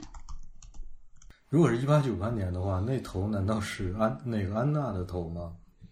不你说你说 Adriana 她妹妹吗？应该不可能吧？如果是一八九八年，那那就很可能是他的头啊。我我我当时想的是什么？就是那个 Trelawney 教授的曾祖母的头骨。嗯，就是哈利波特这个总的来说，他们是就是在这个世界设定里面，总的来说是不承认就是预言家的存在的嘛，就觉得预言其实都是一些嗯呃呃，就是对吧？就骗子。但是这个历史上真实存在，在哈利波特世界里面有一个正儿八经的呃预言家，就是那个 Trelawney 教授他的曾祖母，嗯还是曾曾祖母，反正隔三代的一个祖母。他是一个正儿八经的预言家，然后就是用这个头骨，最后 Grindelwald 得到的效果就是他成功预言了二战嘛，所以我不知道，我我我在猜想这个时间点可能是不是那个老奶奶的头骨。但是你刚才说的一八九八年这个时间是从哪儿来的呢？就是你你，因为你刚才是在我刚发了个图，他那个头头骨上有就是在写，就是最下面应该是一八九八的那个字样。是一八九，但上面写着字，我好多都因为图不清楚，所以认不出来，看起来像是不知道是德语，我看一眼啊，这好像是德语，是吧？它应该是 für das Gehäuse Gehäuse Gehäuse Wolf，就是呃，就就是一句祝福的话吧，为了为了一个特别大的美好，就大概是个意思。哦、f o r the greater good，OK，、我靠，解决了一个重大的问题。你你能你能把那个它字母写的是什么打出来给我，或者你告诉可以，我？可以。厉害了，厉害了！科研成果，科研成果，本期节目有所以，科所以，所以研成果。这个东西竟然没有人在网上讲了。没有，嗯，我我我看了无数关于哈利波特的各种各样的这个，嗯就是这个电影的解释，没有而且那种深度超级粉的解释。科研成果，赶紧发到网上去。但是这个一八九八年这也太巧了吧，肯定还是有玄机的呀。因为按照、按照邓布利多的生卒年，那他那就是他十七岁的时候啊，就是他们三个嗯出事儿的那个时候。嗯，那其实这个还是不能解释这是谁的头骨，嗯，不能对吧？嗯好，我们我觉得录到这里已经可以了，我满意了。这这竟然发发掘出了一点东西啊！啊，这个字太难认了，我的天！你知道我为什么确定它是德语吗？因为前面的其实都还，因为第一个有可能是 fall，有可能是德语的 fear，但是它那个 g e h ö s e 和就是第三个词里面有一个德语的那个，那个一个嗯嗯，所以接下来我就是很多人的期望，就是我看了很多这个电影的影评，都是希望以后下一部电影罗宁至少能跟一个专业的电影编剧合作，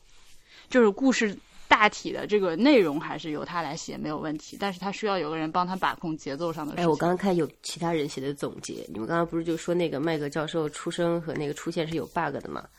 嗯，然后结果他们就说现在官方词条已经把麦格教授一九三五年出生这条抹去了。法克，你看大厦又崩塌了一下。对，真抹还是假抹？因为不能抹呀，因为他这个不是说他说抹就抹了，因为为什么？就是那个呃，就是在第五部书里面，那个 Umbridge 去问，就是这个 McGonagall，你在这里教书多少年了？然后 McGonagall 说到今年几月份就三十五年了，对，那居然然后那个不可能那么老。对，没有那么老。所以你那个啊你可以等会儿到时候我就是给你一个提示嘛，你去查一查，如果他真抹了的话就，哎，好扯，正正嗯正在查，正在查。Minerva McGonagall，